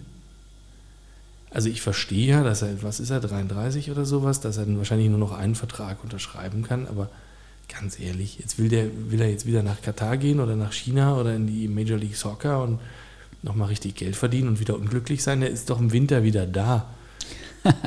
also ich glaube, dass wenn er ein zweites Mal geht, dann ist er dann, das, der kommt nicht nochmal wieder. Major League Soccer äh, ist tatsächlich so, so, eine Liga, die ich ihm zutraue. Äh, vor drei Monaten, drei, vier Monaten war das Statement äh, der Liga so, wir sind keine Altherrenliga mehr.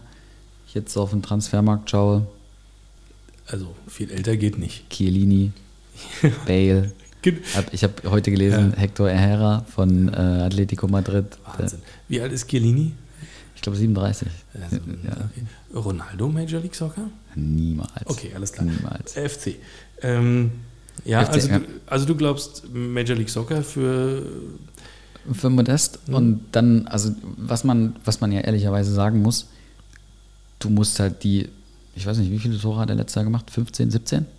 Ja, ja. Die musste er erstmal ersetzen. Also so sehr er halt scheinbar, keine Ahnung, was genommen hat, halt im Kopf nicht klar ist oder was, aber auf jeden Fall äh, stelle ich mir die Frage, wie man, wie man ja solche Ambitionen haben kann. Ich glaube, er hat im FC einen Verein gefunden, wo ihm die Leute sehr, sehr dankbar ja. sind. Wenn er nächstes Jahr mit, keine Ahnung, 33, 34, er wird 34, glaube ich, ähm, wenn er da nächste Saison nur noch zwölf Tore schießt, dann wird man ihn in Köln immer noch verehren. Ja. Und wenn man dann einen besseren, jüngeren Stürmer holt und er als zweiter Stürmer in der Folgesaison nochmal acht schießt, dann wird er auch äh, sein, sein Denkmal da irgendwo haben. Ja. Und er hatte sich ja schon, schon einmal so, so, so ein bisschen angekratzt mit diesem China-Transfer, wo mhm. die hohe Ablösesumme dann natürlich die Entschädigung war. Ja. Und ich glaube, wenn er jetzt wechselt, dann weint man ihm keine Tränen nach. Dann mhm. sagt man halt, ne, Reise, Reisende soll man nicht aufhalten. Sali Oetschern wird dem BVB viel Freude machen. Wir haben vorhin schon kurz über Dortmund gesprochen. Für mich spielt ja in den, also zumindest in der Startelf-Planung überhaupt keine Rolle. Ich glaube, Dortmund geht genauso in die Saison wie Union mit 35 Spielern, weil sie wissen, sie spielen bis Weihnachten jede Woche zweimal. Da kannst du jeden brauchen, wenn sich irgendwo mal einer wehtut und noch ein zweiter. Hm. Ähm, glaubst du, der wird, also wird der Stammspieler? Ich würde mir das wünschen. Das ist nicht die Frage. Das, das verstehe ich. Das würde ich ihm, ich mir und ich ihm würde das auch wünschen. Aber Jetzt, da sind ja durchaus talentierte Leute, eventuell äh, im BVB, die, die da auch ein bisschen was können. So. Also mhm. wer soll denn stattdessen auf die Bank? Bellingham? Ich glaube, also Bellingham solltest du nie auf die Bank setzen. Ja, genau so. Ja. Wie viele um, Sechser willst du spielen lassen? Mhm.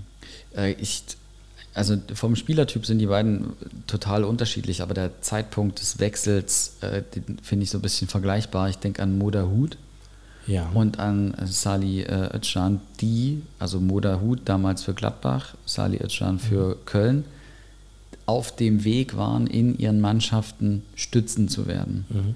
aber noch nicht auf dem Level waren, eine Spitzen, einer Spitzenmannschaft weiterhelfen zu können. Vielleicht hilft es äh, Sali Özcan, dass so viele Spiele für Dortmund anstehen, dass er da halt auf Einsatzzeiten kommt.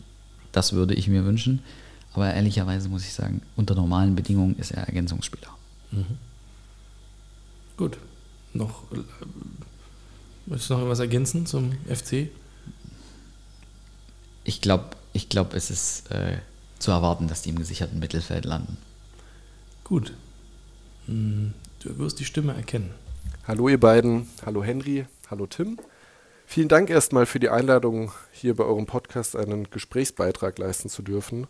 Ich habe mich sehr über die Einladung gefreut und als regelmäßiger Hörer nehme ich diese natürlich auch sehr gerne an.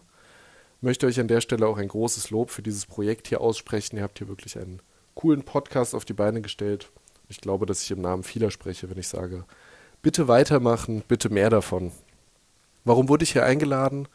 Ich als gebürtiger Frankfurter, und hier in Berlin muss man das ja dazu sagen, Frankfurter vom Main, bin seit, seit den Bambini-Jahren bin ich Frankfurt-Fan. Mein einschneidendes Erlebnis, was mich zum Fan gemacht hat, das war 2006. Ich musste es nachschauen, der 26. Spieltag. Dort mein erster Stadionbesuch mit meinem Onkel gemeinsam durfte ich Zeuge eines Hattricks von Yannis Amanatidis werden.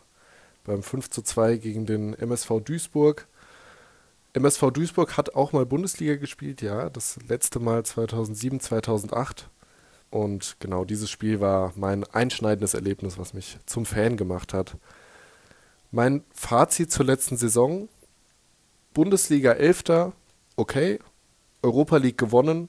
Non plus ultra, historischer Turniersieg. Viel mehr braucht man dazu nicht sagen. Also, klasse Saison für einen Fan. Wirklich eine der besten Saisons seit langem. Und jetzt direkt zum, zu Beginn der neuen Saison am 10.8. der Supercup gegen Real Madrid in Helsinki und der erste Bundesligaspieltag gegen den FC Bayern München, also direkt zwei Highlights zu Beginn der Saison. Da freue ich mich schon sehr drauf. Wichtige Zu- und Abgänge.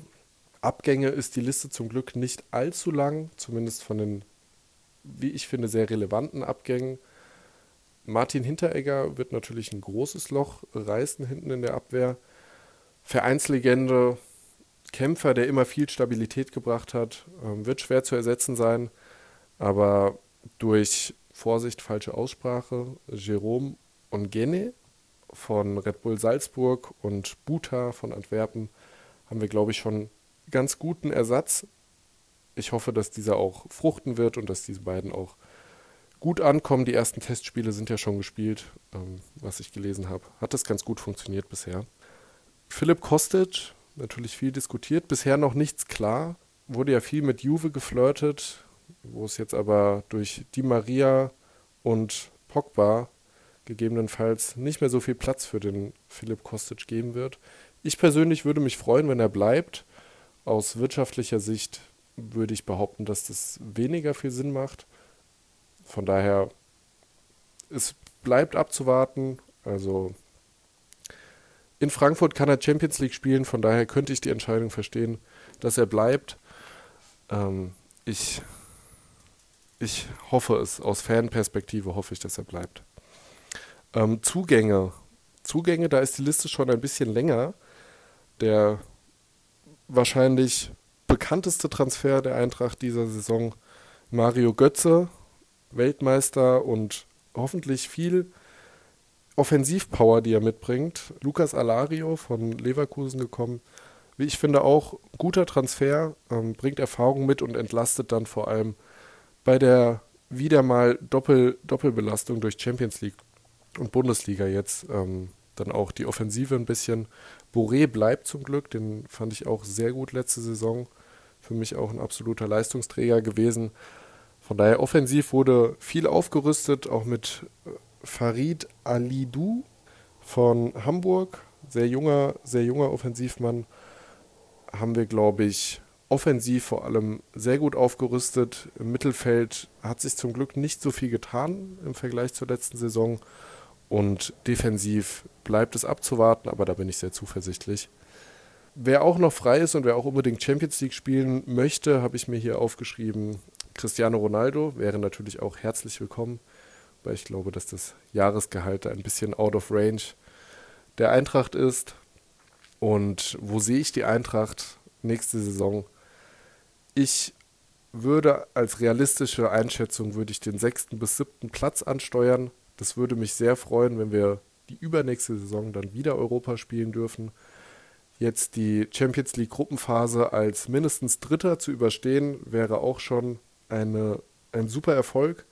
Würde ich mich auch sehr darüber freuen. Und genau, ich wünsche allen anderen natürlich auch einen guten Saisonstart und drücke vor allem der Eintracht Frankfurt die Daumen. Ja, danke Marc. Ähm, danke für die Blumen. Wir geben unser Bestes hier äh, genauso weiterzumachen. Kann man mit der Bundesliga-Saison, also ich habe mir ganz viel aufgeschrieben gerade, mhm. ähm, kann man mit der Bundesliga-Saison wirklich zufrieden sein? Oder tun die alle nur so zufrieden, weil ihnen die Europa League-Saison eigentlich den Arsch gerettet hat? Ja. Ja, also in meinen Augen kann man als Eintracht Frankfurt mit dieser Bundesliga-Saison überhaupt nicht zufrieden sein. Aber natürlich überstrahlt da dieser internationale Erfolg und die damit verbundene Qualifikation zur Champions League überstrahlt natürlich alles. Mhm. Ich, ich habe auch ein Fable für Frankfurt. Ne, Stichwort Außenseiter, so. Ne? also das ist ein wiederkehrendes Muster. Ich glaube, dass Frankfurt aber fernab von, von Zugängen, Abgängen, bleibt Kostic, geht er, ein ganz anderes Problem haben würde. Ich habe äh, Oliver Glasner als Trainer immer als sehr sachlichen und analytischen Typen ja. wahrgenommen. Und zum Ende der letzten Saison hat er das erste Mal so, ja, irgendwie Emotionen gezeigt, ja. was natürlich ganz normal ist. Mhm. Ähm, und ich glaube, da ist viel über die Emotionen passiert, weswegen man diesen Titel gewonnen hat. Es ist aber da schon nicht gelungen, die Spannung für die Bundesliga hochzuhalten. Mhm. Und das hat letzte Saison niemanden gestört, weil man halt diesen internationalen Titel gewonnen hat. Mhm. Ich glaube aber, dass das nächste Saison durch, durchaus problematisch werden kann, wenn man halt diese Erfolge, weil man in der Champions League spielt, halt nicht eins zu eins wiederholen kann. Mhm. Und wenn man dann noch in der Bundesliga vielleicht auf Platz 11, Platz 13 irgendwie zur Winterpause ist, dann kann das schwierig werden. Sind die nicht mm, dank Glasner, sondern trotz Glasner Europa League-Sieger geworden? Nein, das, nein, das würde ich nicht sagen. Ich glaube, dass Oliver Glaser dem, Glasner dem Verein sehr, sehr viel gegeben hat. Und also er ist ja aus Wolfsburg gegangen mit vielen Misstönen. Mhm. Und äh, Misstöne also sind ja dort entstanden, weil da zwei sehr, sehr starke Charaktere aufeinander getroffen sind. Ich glaube, in Frankfurt hatte man diesen starken Charakter gebraucht. Nach dem Weggang von Hübner, mhm. äh, von, von Bobic. Dass, also, dass da halt ein starker Charakter ist. Der ist Oliver Glasner auf jeden Fall. Mhm. Aber wie gesagt, die Spannung hochzuhalten, das haben sie letztes Jahr schon nicht geschafft. Und ich wünsche ihnen ganz einfach, dass sie eine große Beständigkeit in, in ihrem Kader halt schaffen können. Also deswegen wünsche ich Ihnen, dass Philipp Kostic zum Beispiel bleibt, weil bei welchem Verein, der sich für die Champions League qualifiziert, kann er mit einer ähnlichen Einsatzzeit wie in Frankfurt rechnen. Selbst wenn er da zu, zu Juve oder sonst wohin geht, dann wird er weniger spielen. Da hat er auch nichts gekonnt. Nee, also ich habe lustigerweise genau in dem Moment, ähm, wo Marc gesagt hat, ja, bei Juve ist ja kein Platz mehr, habe ich hier aufgeschrieben. Ja, auch Juve spielt bis Weihnachten zweimal die Woche. Mhm. Das ist doch wurscht, ob da Platz ist. Das Geld ist da. Sie zahlen sicher äh, für einen Bankplatz mehr als Frankfurt für die Startelf. In meinem naiven Verständnis von Fußball glaube ich noch daran, dass es Spieler gibt, denen es durchaus wichtig ist, dass sie eine Rolle spielen in ihren Vereinen. Mhm. Und wenn ich dann halt zweite, dritte Wahl bin, ich will, ich will ja Champions League spielen und nicht Champions League Bankplatz haben. Mhm. Und dann wäre halt der Effekt, wenn er nach Italien geht, dann, dann spielt er vielleicht gegen Sassuolo am Wochenende und ja. unter der Woche ne, gegen, gegen PSG oder sonst wen ist man dann halt nicht dabei. Ja. Und äh, ich, ich habe auch, äh, also bei, bei Martin Hinteregger habe ich auch deine Reaktion gesehen. Ich will jetzt gar nicht so sehr darauf eingehen, was er gesagt, gemacht, getan hat. Für mich ist er noch keine Legende. Der hätte noch drei, vier Jahre da hinten drin stehen müssen. Ähm, für mich ist so, so ein Makoto Hasebe viel ja. bemerkenswerter. Äh, ich ich habe gerade gesagt, Stichwort Beständigkeit. Ich wünsche mir zum Beispiel einen verletzungsfreien Almami Touré. Mhm. Weil wenn ich mir Touré und Gratasebe anschaue, die über die ganze Saison wenig eine Rolle gespielt haben und dann in den entscheidenden Spielen reingeschmissen wurden, wegen Verletzungen, Tuta, Sperre, Hinteregger. Ja. Die haben funktioniert. Ich wünsche denen einfach, dass die verletzungsfrei bleiben, mhm. dass man da hinten halt auch sicher steht. Ich traue Frankfurt aber ehrlicherweise nicht mehr als Platz 8 zu. Genau, du hast die vorhin nicht genannt äh, unter den ersten sieben. Verstehe ich. Funktioniert Götze in Frankfurt? Warum tut er das? Also offensichtlich hätte er ja mit, mit Schmidt mitgehen können nach Lissabon. Das hieß die ganze Zeit, er hätte auch Champions League gespielt. Weiterhin nicht so im Fokus der deutschen Medien, was ihm ja scheinbar recht gut getan hat. Warum macht er das? Ich habe diese Woche ein Interview gelesen mit Mario Götze. Ah, okay. Ich nicht? Sehr gut. Was hat er gesagt? Er hat gesagt, wahrscheinlich wäre es 2016 besser gewesen, nach Liverpool zu gehen. Ganz einfach, weil da halt äh, ein Verein war, der halt noch nicht in der Spitze mitgespielt hat, wo man halt einen Verein zu einem Spitzenclub machen sollte, mhm. wollte. Und ich glaube, dass so ein Verein auch jetzt mit Frankfurt da ist, der Götze sehr, sehr gut tut. Wird abzuwarten sein, äh, ob, er, ob er dieser Erwartungshaltung gerecht werden kann, weil er wird natürlich dort im Fokus stehen. Ja, grundsätzlich halte ich ihn aber für einen genialen Fußballer. Und ich wünsche ihm das sehr, dass, dass Frankfurt für ihn eine Erfolgsstory wird. Ich wünsche ihm das auch, überhaupt keine Frage. Wie viele deutsche Mannschaften überstehen den Winter in der Champions League? Drei. Dortmund wieder raus in der Vorrunde, Frankfurt aber weiter? Frankfurt, Dortmund, Bayern, glaube ich. Ja. Ah, Leipzig bleibt hängen? Ich glaube, die bleiben hängen. Ja. Oh, das ist spannend. Also ich, also ich weiß nicht, in welchem Topf die gesetzt sind. Weiß ich auch nicht. Ja, aber äh, ich, ich glaube, die, die haben nicht so den, den besten Koeffizienten. Ja. Deswegen rechne ich da wieder mit einer sehr starken Gruppe. Mhm. Und mhm. ich, ja, ich, ich möchte vielleicht auch Leipzig nicht unter den besten 16 europäischen Mannschaften sehen. Okay, jetzt kommt wieder der Romantiker durch. Alles genau, klar. richtig. Gut, einen haben wir noch. Matze. Matze war schon mal zu Gast, ist Stuttgart-Fan geworden zu Zeiten des magischen Dreiecks, muss er nicht mehr sagen. Oha. Mhm.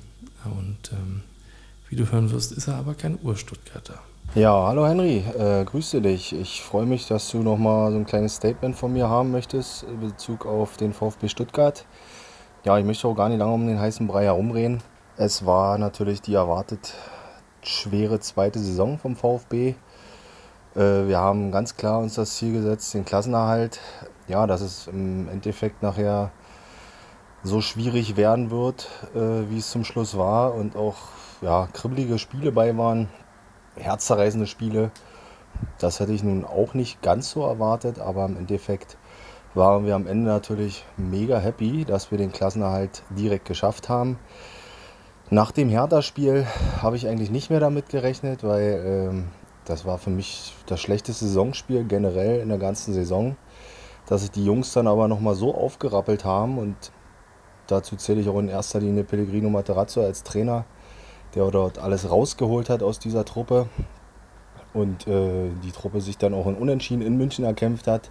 Das war meine, meiner Meinung nach auch nochmal so ein, so ein Wendepunkt in der Saison ja, und zum Schluss natürlich das große Finale zu Hause gegen Köln, wo man aus meiner Sicht hätte das Spiel schon viel, viel früher entscheiden müssen. Aber dass man dann in der Nachspielzeit ja, zu einem Happy End kommt und die Klasse direkt hält, war natürlich mega. Ja, im Hinblick auf die neue Saison zählt ganz klar wieder für den VfB der Klassenerhalt. Viel mehr wäre natürlich äh, ja, Träume. Träume für den ganzen VfB. Aber im Endeffekt hoffe ich natürlich, dass es nicht wieder so eine spannende oder auch bis zum Schluss ja, herzzerreißende Schlussphase wird, sondern wir vielleicht auch früher schon den Klassenerhalt klar machen können. Und ein bisschen Glück und äh, dazu zähle ich natürlich das Spielglück, äh, was uns in der letzten Saison so ein bisschen gefehlt hat, dass man eventuell ja, einen gesicherten Tabellenplatz in der Mitte findet, das wäre natürlich super und da kann dann auch der VfB darauf aufbauen, dass man sich erstmal wieder in der ersten Liga etabliert. Ja, im Großen und Ganzen zum Thema Zu- und Abgänge beim VfB Stuttgart gestaltet sich das aus meiner Sicht sehr, sehr schwierig. natürlich fehlen die finanziellen Mittel. Äh, man muss auch immer wieder damit rechnen, dass man äh, Spieler, die beim VfB eingeschlagen haben, dazu zähle ich natürlich Kalajdzic, äh, Kalajdzic äh, Sosa, dass man die auch irgendwo gewinnbringend äh, verkaufen muss. Da gehe ich auch voll mit mit dem VfB. Allerdings äh, muss man dann auch sehen, dass man äh, ja, spielstarke Spieler irgendwo auch wieder verpflichten kann, was in heutigen Zeit auf dem Transfermarkt natürlich ja, mehr als schwer ist. So ein bisschen Hoffnung habe ich natürlich noch, dass äh, Kalajdzic und Sosa noch eine Saison bleiben. Dann kann man natürlich mit einer ja, mehr oder weniger eingespielten Truppe äh, in die Saison starten, was natürlich super, super wichtig wäre für den VfB, dass man auch ja, endlich mal wieder ja, einen, einen positiven Saisonstart erlebt und nicht von Anfang an äh, im unteren Teil der Tabelle, sage ich mal, sich abquält und äh, von Spiel zu Spiel immer wieder schauen muss, Mann, da muss ich Punkte holen, da muss ich Punkte holen. Da hoffe ich mir natürlich ein bisschen mehr Ruhe innerhalb der gesamten Saison. Ja. Zugänge, ich denke, dass äh, Stuttgart aktuell erstmal nicht wirklich äh, auf dem Transfermarkt noch zuschlagen wird. Wie gesagt, Thema finanzielle Mittel spielt da eine ganz große Rolle. Ähm, aus meiner Sicht ist natürlich der Silas und, und der Mo Sanko, die äh, fast die komplette letzte Saison verletzt waren, ja, die zähle ich äh, in der neuen Saison als Zugänge dazu. Ja, die bringen uns natürlich weiter, sind spielstarke, schnelle Spieler, die äh, auch in der Offensive äh, viel Potenzial haben und ja, den einen oder anderen Gegner da auch vor gewisse Aufgaben stellen könnte. Ja. In diesem Sinne, äh, mein persönliches Saisonziel und auch Wunsch ist, ich sag mal so, 10. Tabellenplatz. Da wäre ich mega happy. Und natürlich eine entspanntere Saison als die Saison 2021, 2022. In diesem Sinne, Henry, äh, wünsche ich dir alles Gute. Ich hoffe, ich konnte dir da ein bisschen äh, ja, Input geben zum VfB. Äh, ansonsten bleib gesund und ich hoffe, wir sehen uns mal wieder. Bis dahin, ciao. Ja, danke auch an Matze. Mm, ich fasse das mal zusammen in meinen Worten. Wir sind pleite, deswegen müssen wir alles verkaufen, was Geld bringt, haben kein Geld, irgendwas Neues zu kaufen. Und deswegen hoffe ich, wir landen fünf Plätze weiter vor als im letzten Jahr. Klingt spannend, das Konzept. Glaubst du, das geht auf? Ich habe ja vorhin Stuttgart als meinen zweiten Absteiger genannt. Ja, habe ich notiert. Da kommt natürlich sehr viel Optimismus und noch mehr äh, Außenseiterherz, als ich es habe, zusammen. also ich will den äh, auf gar keinen Fall die Stuttgarter jetzt schon ab, abschreiben, weil man hat in einer letztjährigen Saison, die mit ganz, ganz vielen Verletzungen äh, geprägt war, also auch in Kalajdzic zum Beispiel, hat man, und das finde ich bemerkenswert, an dem Trainer festgehalten und dem Weg zusammen mit Pellegrino Matarazzo und äh, Mislintat. Mhm. Das finde ich super. Das ist auch die ganz klare Strategie der Stuttgarter, die halt, also das kommt halt auch aus einem Mangel an Möglichkeiten, na klar. Ich glaube, ein Sosa und ein Kalajdzic sehen wir nächstes Jahr nicht dort. Wo werden die hingehen? Dortmund ist, naja, der Sosa könnte noch gebraucht werden, eventuell. Den Kalajdzic sehe ich jetzt dann nicht mehr. So. Nee, ich sehe den Kalajdzic da auch nicht. Vielleicht schnappen die Bayern sich den doch noch. Ich sehe den aber auch nicht in Dortmund, weil der, der passt für mich nicht zu der Spielweise dazu und wir, also gefühlt als Nicht-Stuttgart-Fan war für mich im letzten Jahr die Taktik oder in den letzten zwei Jahren die Taktik Flanke Sosa, Kopfball Kalajdzic und Tor. Ja. Ich habe ja vorhin gesagt, Dortmund, wir wissen noch nicht mal, spielen wir mit Dreierkette, haben wir überhaupt einen Außenverteidiger? Wird das ein David Raum? Ansonsten spielt dann Nico Schulz. Nein. Da wird, da, nein, bitte nicht. Nee. Aber dann, dann, dann wird also diese ne, Flanke, Kopfball, Torgeschichte nicht mehr aufgehen. Mhm. Ich glaube auch nicht, dass Kalajdzic als Spielertyp gut nach Dortmund passen würde. Den sehe ich da nicht. Borna Sosa, glaube ich, äh, wird am Ende in Italien landen. Könnten wir den äh, gut vorstellen äh, bei Atalanta Bergamo zum Beispiel. Mhm. Das wäre auch so als die. Ersatz für Gosens? Letztendlich. Ja, genau, aber würde halt so vom, vom Transfer auch passen. Ich sehe den nicht in den, in den Top 4 Mannschaften, Top 5 Mannschaften der Ligen, mhm. aber durchaus mit denen, die die Ambition haben, die großen viermal zu ärgern. Bergamo war in den letzten Jahren häufig vorn mit dabei, ja. aber so diese, diese Phalanx, Milan, Inter, Juve, die muss er halt erstmal äh, durchbrechen. Bergamo, Sosa, könnte ich mir vorstellen. Und dann ist natürlich die Frage, selbst wenn ich Geld daraus einnehme, wen sehe ich denn dann in Stuttgart als Transfer? Mhm. Das ist ja nochmal eine ganz andere Nummer. Ich, also ich könnte mir Mukoko aus Dortmund leihen, so, wenn ich lustig bin. Aber also ich, ich verfolge ehrlicherweise den VfB nicht so stark. Aber wer soll da diese Lücken füllen? Ich, ich, weiß es auch nicht. Deswegen, also ich finde, Ja.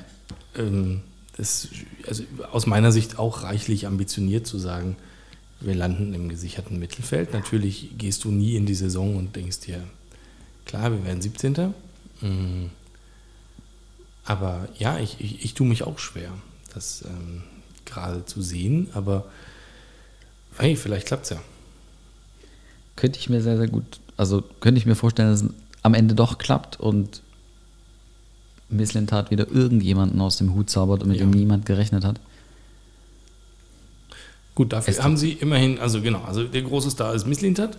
Ähm, Silas spielt ja endlich eine ordentliche äh, Bundesliga-Saison, denn das hat er ja noch nicht.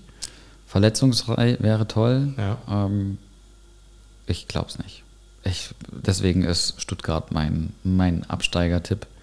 Äh, da ist auch viel, viel Unruhe, ähm, gerade wenn ich ständig Verletzungen kompensieren Ja. muss. Ich kann, kann äh, meine Mannschaft nicht wirklich einspielen. Ich, ich habe auch keine Möglichkeiten zu wechseln, weil das Niveau vielleicht in der Tiefe nicht da ist. Ich, deswegen ist Stuttgart auch mein, mein zweiter Absteiger. Hattest du den Klassenerhalt noch erwartet? Ja, aber eher begründet aus der Schwäche der anderen als aus der Stärke der Stuttgarter. Ne, das, das muss ich ehrlicherweise so sagen. Also Stuttgart allein, ich, ich war sehr überrascht, dass sie am Ende gegen Köln äh, das Ding gezogen haben Mhm. und die Klasse gehalten haben. Ich habe es aber nicht erwartet. Ich habe übrigens auch eine Frage noch für dich mitgebracht. Naja, erzähl mal. So als, als Unioner. Mhm. Wir haben heute noch gar nicht über Hertha gesprochen. Ja.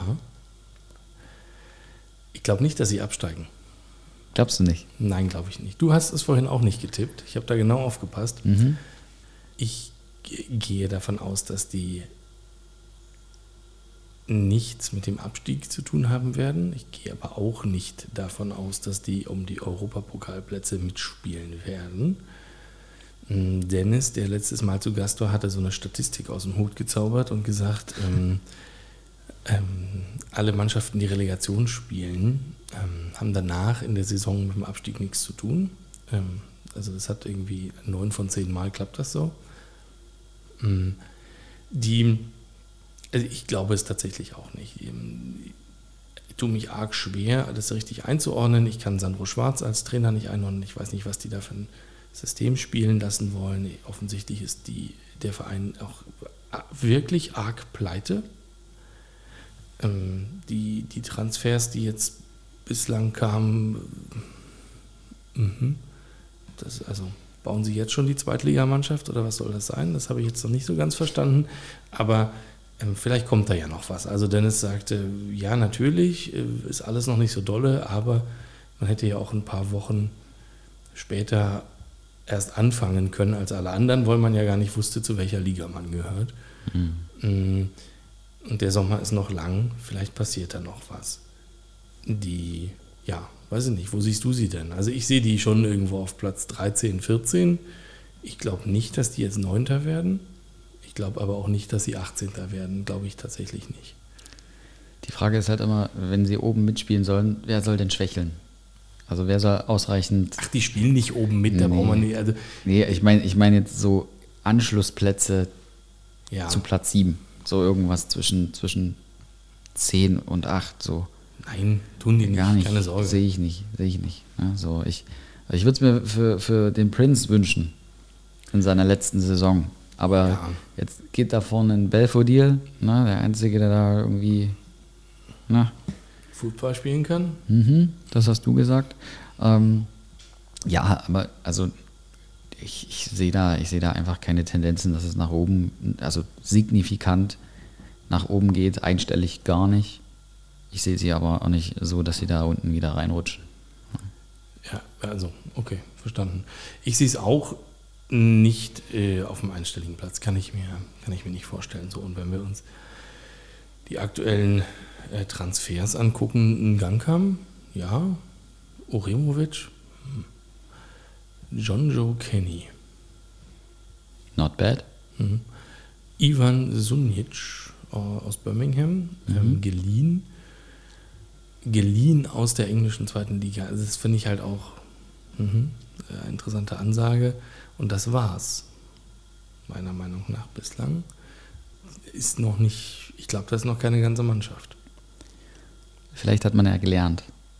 Also die letzten Jahre war ja viel Geld und viele Transfers, wo man sich am Ende gefragt hat, wie, What the fuck? what the fuck, genau, also wie soll, wie soll das funktionieren? Ich glaube, dass Hertha gut beraten ist, in ruhigem Fahrwasser zu bleiben. Also keine zehn Transfers zu tätigen, wo zwei dabei sind, die irgendwie 20, 30 Millionen Euro kosten, um dann wieder im Herbst, keine Ahnung, auf Platz 16 zu stehen und wieder eine Pressekonferenz zu haben, wo Lars Windhorst sagt, das ist ja alles blöd und das ist ja alles, ne, so und so habe ich mir das nicht vorgestellt. Ich glaube, der Verein, der braucht erstmal Ruhe. Ich, ich, ich verstehe diesen, diese Hin- und Herwechselei von dem Jessic Nankam nicht, aber ich finde es gut, dass sie ihn zurückgeholt haben, weil für zwei Millionen Euro, glaube ich, kann man den mal holen. Ja, der ist jetzt irgendwie fünfmal hin und her gewechselt oder so. Ne? Ja, ja, Mhm, ja, ja, Für die. Ja. Ja. ähm, genau, und ich, ich, halte, ich halte es einfach für gut, wenn, wenn Hertha auch mal in die eigene Jugend schaut. Ja, was soll ich dazu sagen? Ich ähm, bin, ich, ich glaube tatsächlich, das muss man äh, neidlos anerkennen, dass die Hertha eine der besten Jugendausbildungsstätten in Deutschland ist, mit einem sagenhaften Nachwuchs, der sich sagenhaft schlecht in der ersten Mannschaft durchsetzt. Ähm, Und da werden jetzt offensichtlich Spieler gehen, da gehe ich ganz fest davon aus. Ähm, Dass dann noch ein Martin Dardai geht oder keine Ahnung, also äh, warum? Und dann vielleicht woanders Bundesliga spielt sogar. Das ist doch, das wäre ja ultra kurios. Das verstehe ich tatsächlich nicht, warum sie das einfach nicht gebacken kriegen, ihre eigenen, ja, die eigenen Jugendspieler da irgendwie anzubinden. Ja. Luca Netz, Ja, Ja, da- das sind alles Beispiele. Und ich glaube, dass man mit diesen Ambitionen, die man hegt und welche Transfers man dann auch tätigt, dass man halt potenzielle Plätze in der ersten Mannschaft halt einfach blockiert. Ja. Ja, also ähm, Nemanja Radonjic zum Beispiel, den man leiht aus Marseille, Ja. der überhaupt keine Rolle spielt. Das, also das Geld hätte ich mir sparen können und dann hätte ich da halt irgendwie den als, als Backup äh, jemanden aus der Jugend halt äh, dazu nehmen können. Ja, Ne? Das, das wären Möglichkeiten, um auf Spielzeit zu kommen, äh, junge Spieler in die Mannschaft zu integrieren, die auch besser zu machen und den Mög Möglichkeiten und Perspektiven halt zu offerieren. ja. Und ich glaube, das fehlt in, äh, in Berlin bei der Hertha ganz einfach. Also alleine dieses Jahr, ich gucke gerade mal, Arne Meyer ist gegangen, ähm, meiner Meinung nach aus der eigenen Jugend, geht zum äh, FC Augsburg. Ähm, Anton Kade ist gegangen, eigene Jugend, geht zum FC Basel. Ähm, Marcel Lotka ist gegangen aus der eigenen Jugend, geht zu Borussia Dortmund. Ähm, auch wenn die da jetzt vielleicht nicht alle direkt Stammspieler sind, aber es sind ja namhafte Vereine, die gehen ja jetzt nicht alle zu Preußen Münster. Ähm, Die, die sind ja jetzt namhafte Vereine, die die aufnehmen und die sich ja irgendwas davon versprechen und teilweise sogar Geld dafür bezahlen. Hertha ist einer der wenigen Vereine, der prinzipiell in der Lage wäre, mit einem guten Anteil der Mannschaft selbst ausgebildeter Spieler zu spielen und kriegt das einfach nicht auf die Kette. Und ähm, also Ich glaube, das ist nicht die Strategie. was ist denn das? Also, ich habe die Strategie insgesamt noch nicht verstanden, muss ich sagen. So, Ja. Gankam ist, ist Mittelstürmer. Okay. So, dann Uremovic, Kenny, Sunic, alles Verteidiger. Sowas sind. Also, das sind jetzt alles keine offensiven Spieler. So, dann, ähm, das ist doch aber gar nicht das Problem. Also, natürlich ist das, wenn du fast abgestiegen bist, offensichtlich hast du ein Abwehrproblem, aber die haben seit Jahren keinen Flügelspieler. Nicht links, nicht rechts. Da kommt wieder keiner. Verstehe ich nicht. Das wäre das Erste, was ich machen würde. Warten wir mal das Transferfenster ab. Ja, Ich- okay. Ich, ich, traue Glaubst du, da dem. kommt noch was? Ich traue ich trau dem. Ich, nee, na bitte nicht. Wir wollen ja seine Karriere nicht jetzt schon beenden. Ähm, ich, ich traue dem Freddy Bobic da viel zu. Ja. Ja, äh, aber ich gebe dir vollkommen recht. Ich glaube, dass da einfach die, die Möglichkeiten mit dem Geld, was man hat, also das da reingekommen ist, Ja. dass, man, dass man das halt äh, überschätzt und halt vielleicht auch ein bisschen zu flapsig ausgibt. Also ich erinnere mal an Toussaint. Der ist bestimmt kein schlechter Spieler, aber keine 25 Millionen Euro wert. So. Oder bringt zumindest nicht die Leistung dafür auf den Platz. So, und gerade wenn man solche Möglichkeiten hat und ne, als Big City Club da irgendwo unterwegs sein will und das aber, also ne, Anspruch und Wirklichkeit sehr weit auseinanderklaffen, dann eröffnet man solche Möglichkeiten halt nicht. Und dann gehen Spieler halt, die gut ausgebildet sind und äh, in anderen Vereinen mehr Spielzeit bekommen können. Ich, ich bin sehr, sehr gespannt. Also, ich bin jetzt kein Hertha-Fan, Oh nein, Schocker, Schocker. aber ich wünsche mir ja, dass wir weiterhin Derby spielen. Mhm. Es gibt ja nichts Schöneres, als dreimal im Jahr gegen Hertha zu gewinnen. Und damit wir das tun können, müssen sie natürlich weiter Bundesliga spielen. Insofern, ich habe also ich habe überhaupt keine emotionale Bindung zum FC Augsburg. Damit kann ich vollkommen leben, wenn die absteigen. Ich habe hier noch drei, vier andere Vereine, zu denen ich keine emotionale Bindung habe. Blöderweise steigen die nie ab. Ähm, also ne, Wolfsburg, Hoffenheim, Leipzig. Das wird wohl nichts. Ähm, ich könnte auch auf Mainz verzichten, also wenn, wenn ich mir jetzt einen aussuchen muss. Mm. Ja, dann wird es halt schon schwer, ne? So, aber die Hertha, idealerweise bleiben die halt da, wo sie sind. So, immer schön hinter uns, aber nicht zu weit. Verstehe ich voll. Nach äh, einem Jahr ohne Derby, Ja, hm, das steht da auch wieder an, äh, will ich genauso unterschreiben. ja wir hatten das Thema hier an der Stelle. Übrigens, ihr hattet ein Derby und ihr habt es auch verkackt, wie es gehört für ein Derby. Bochum. Sag, reden wir darüber nicht. Ja, okay. Ja, das- Hast du weitere Fragen an mich? Ich, ich glaube nicht, aber warum, warum Mainz keine Bindung? Was soll ich denn zu Mainz für eine Bindung haben? Mainz ist doch ein klasse Verein. Es ist ein Karnevalsverein durch und durch. Ähm, ja, es ist der, der, der, der Verein, den ich mit Sandro Schwarz nach wie vor verbinde, lustigerweise, gar nicht Moskau. Die, nee, äh, ich habe sonst, nee, habe ich überhaupt keine, 0,0. null- nee, gar nicht. Also mir fallen ein paar Sachen ein dazu, dieses komische äh, Schachbrett-Trikot, Karnevalstrikots, ähm, diesen Kömmerling-Sponsor. mir fallen ganz viele Sachen zu Siehst du? Das ist doch was Ähm, äh, für die Bundesliga. Ja, gut, waren die nicht auch die, die beim Aufstieg ähm, ihren Aufstiegstrainer entlassen haben vor Saisonbeginn damals? Ist das so? Äh, Ich ganz, glaub, ganz dunkel im Hinterkopf. Aber, also ich habe sonst wirklich zu Mainz tatsächlich nichts groß im Kopf. Du etwa? Ja, Mainz hat immer sehr, sehr entertaining äh, Trainer gehabt. Klopp und Tuchel, klar. Ne? Ja, okay, gut, ja. Aber du hast ja selber schon gesagt, Sandro Schwarz, ne? dann, wie heißt der hier, der mit den, den langen Haaren?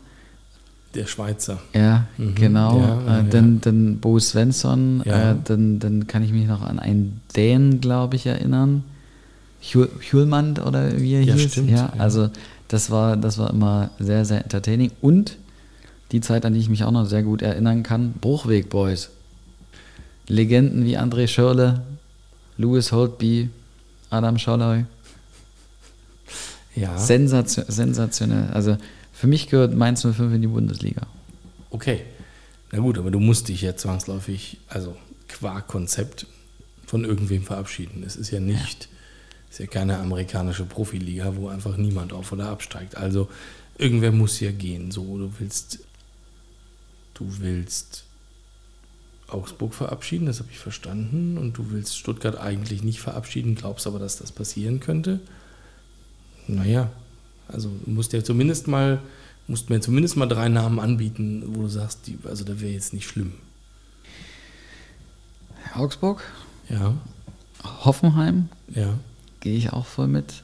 Und ich, ich würde Wolfsburg nennen, aber das kann ich nicht machen, weil da ein, ein noch, noch junger Mann spielt.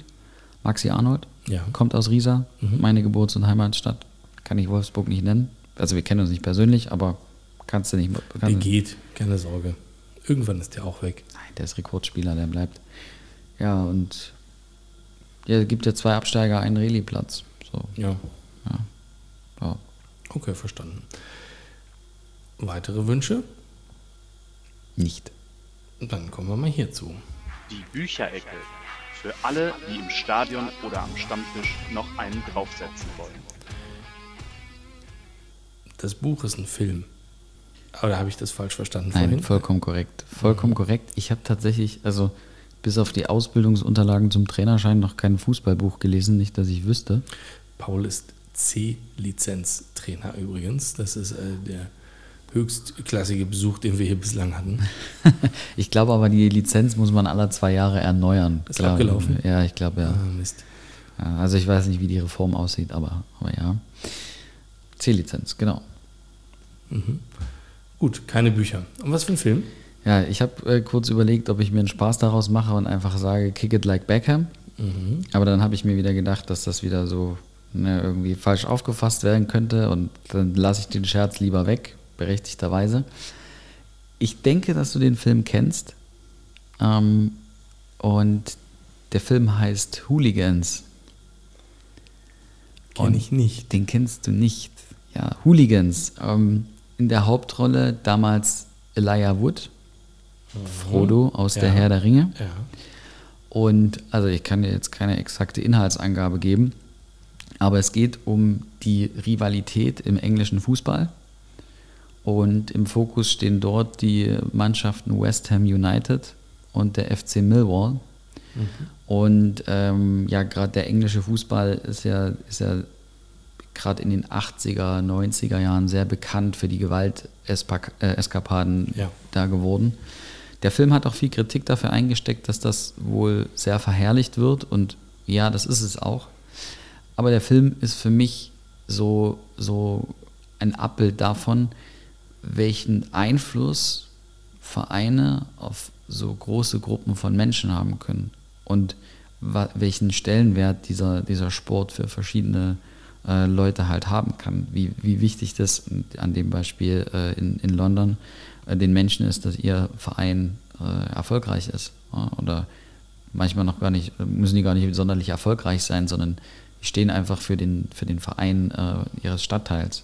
Ja? Und das finde ich, ist ein Film, den man seinen Kindern zeigen sollte, wenn die aus der Bundesliga RB Leipzig, VfL Wolfsburg, TSG Hoffenheim kennen oder die etwas jüngeren Premier League Fans wissen, dass es halt ja Manchester Früher mal Stehplätze gab.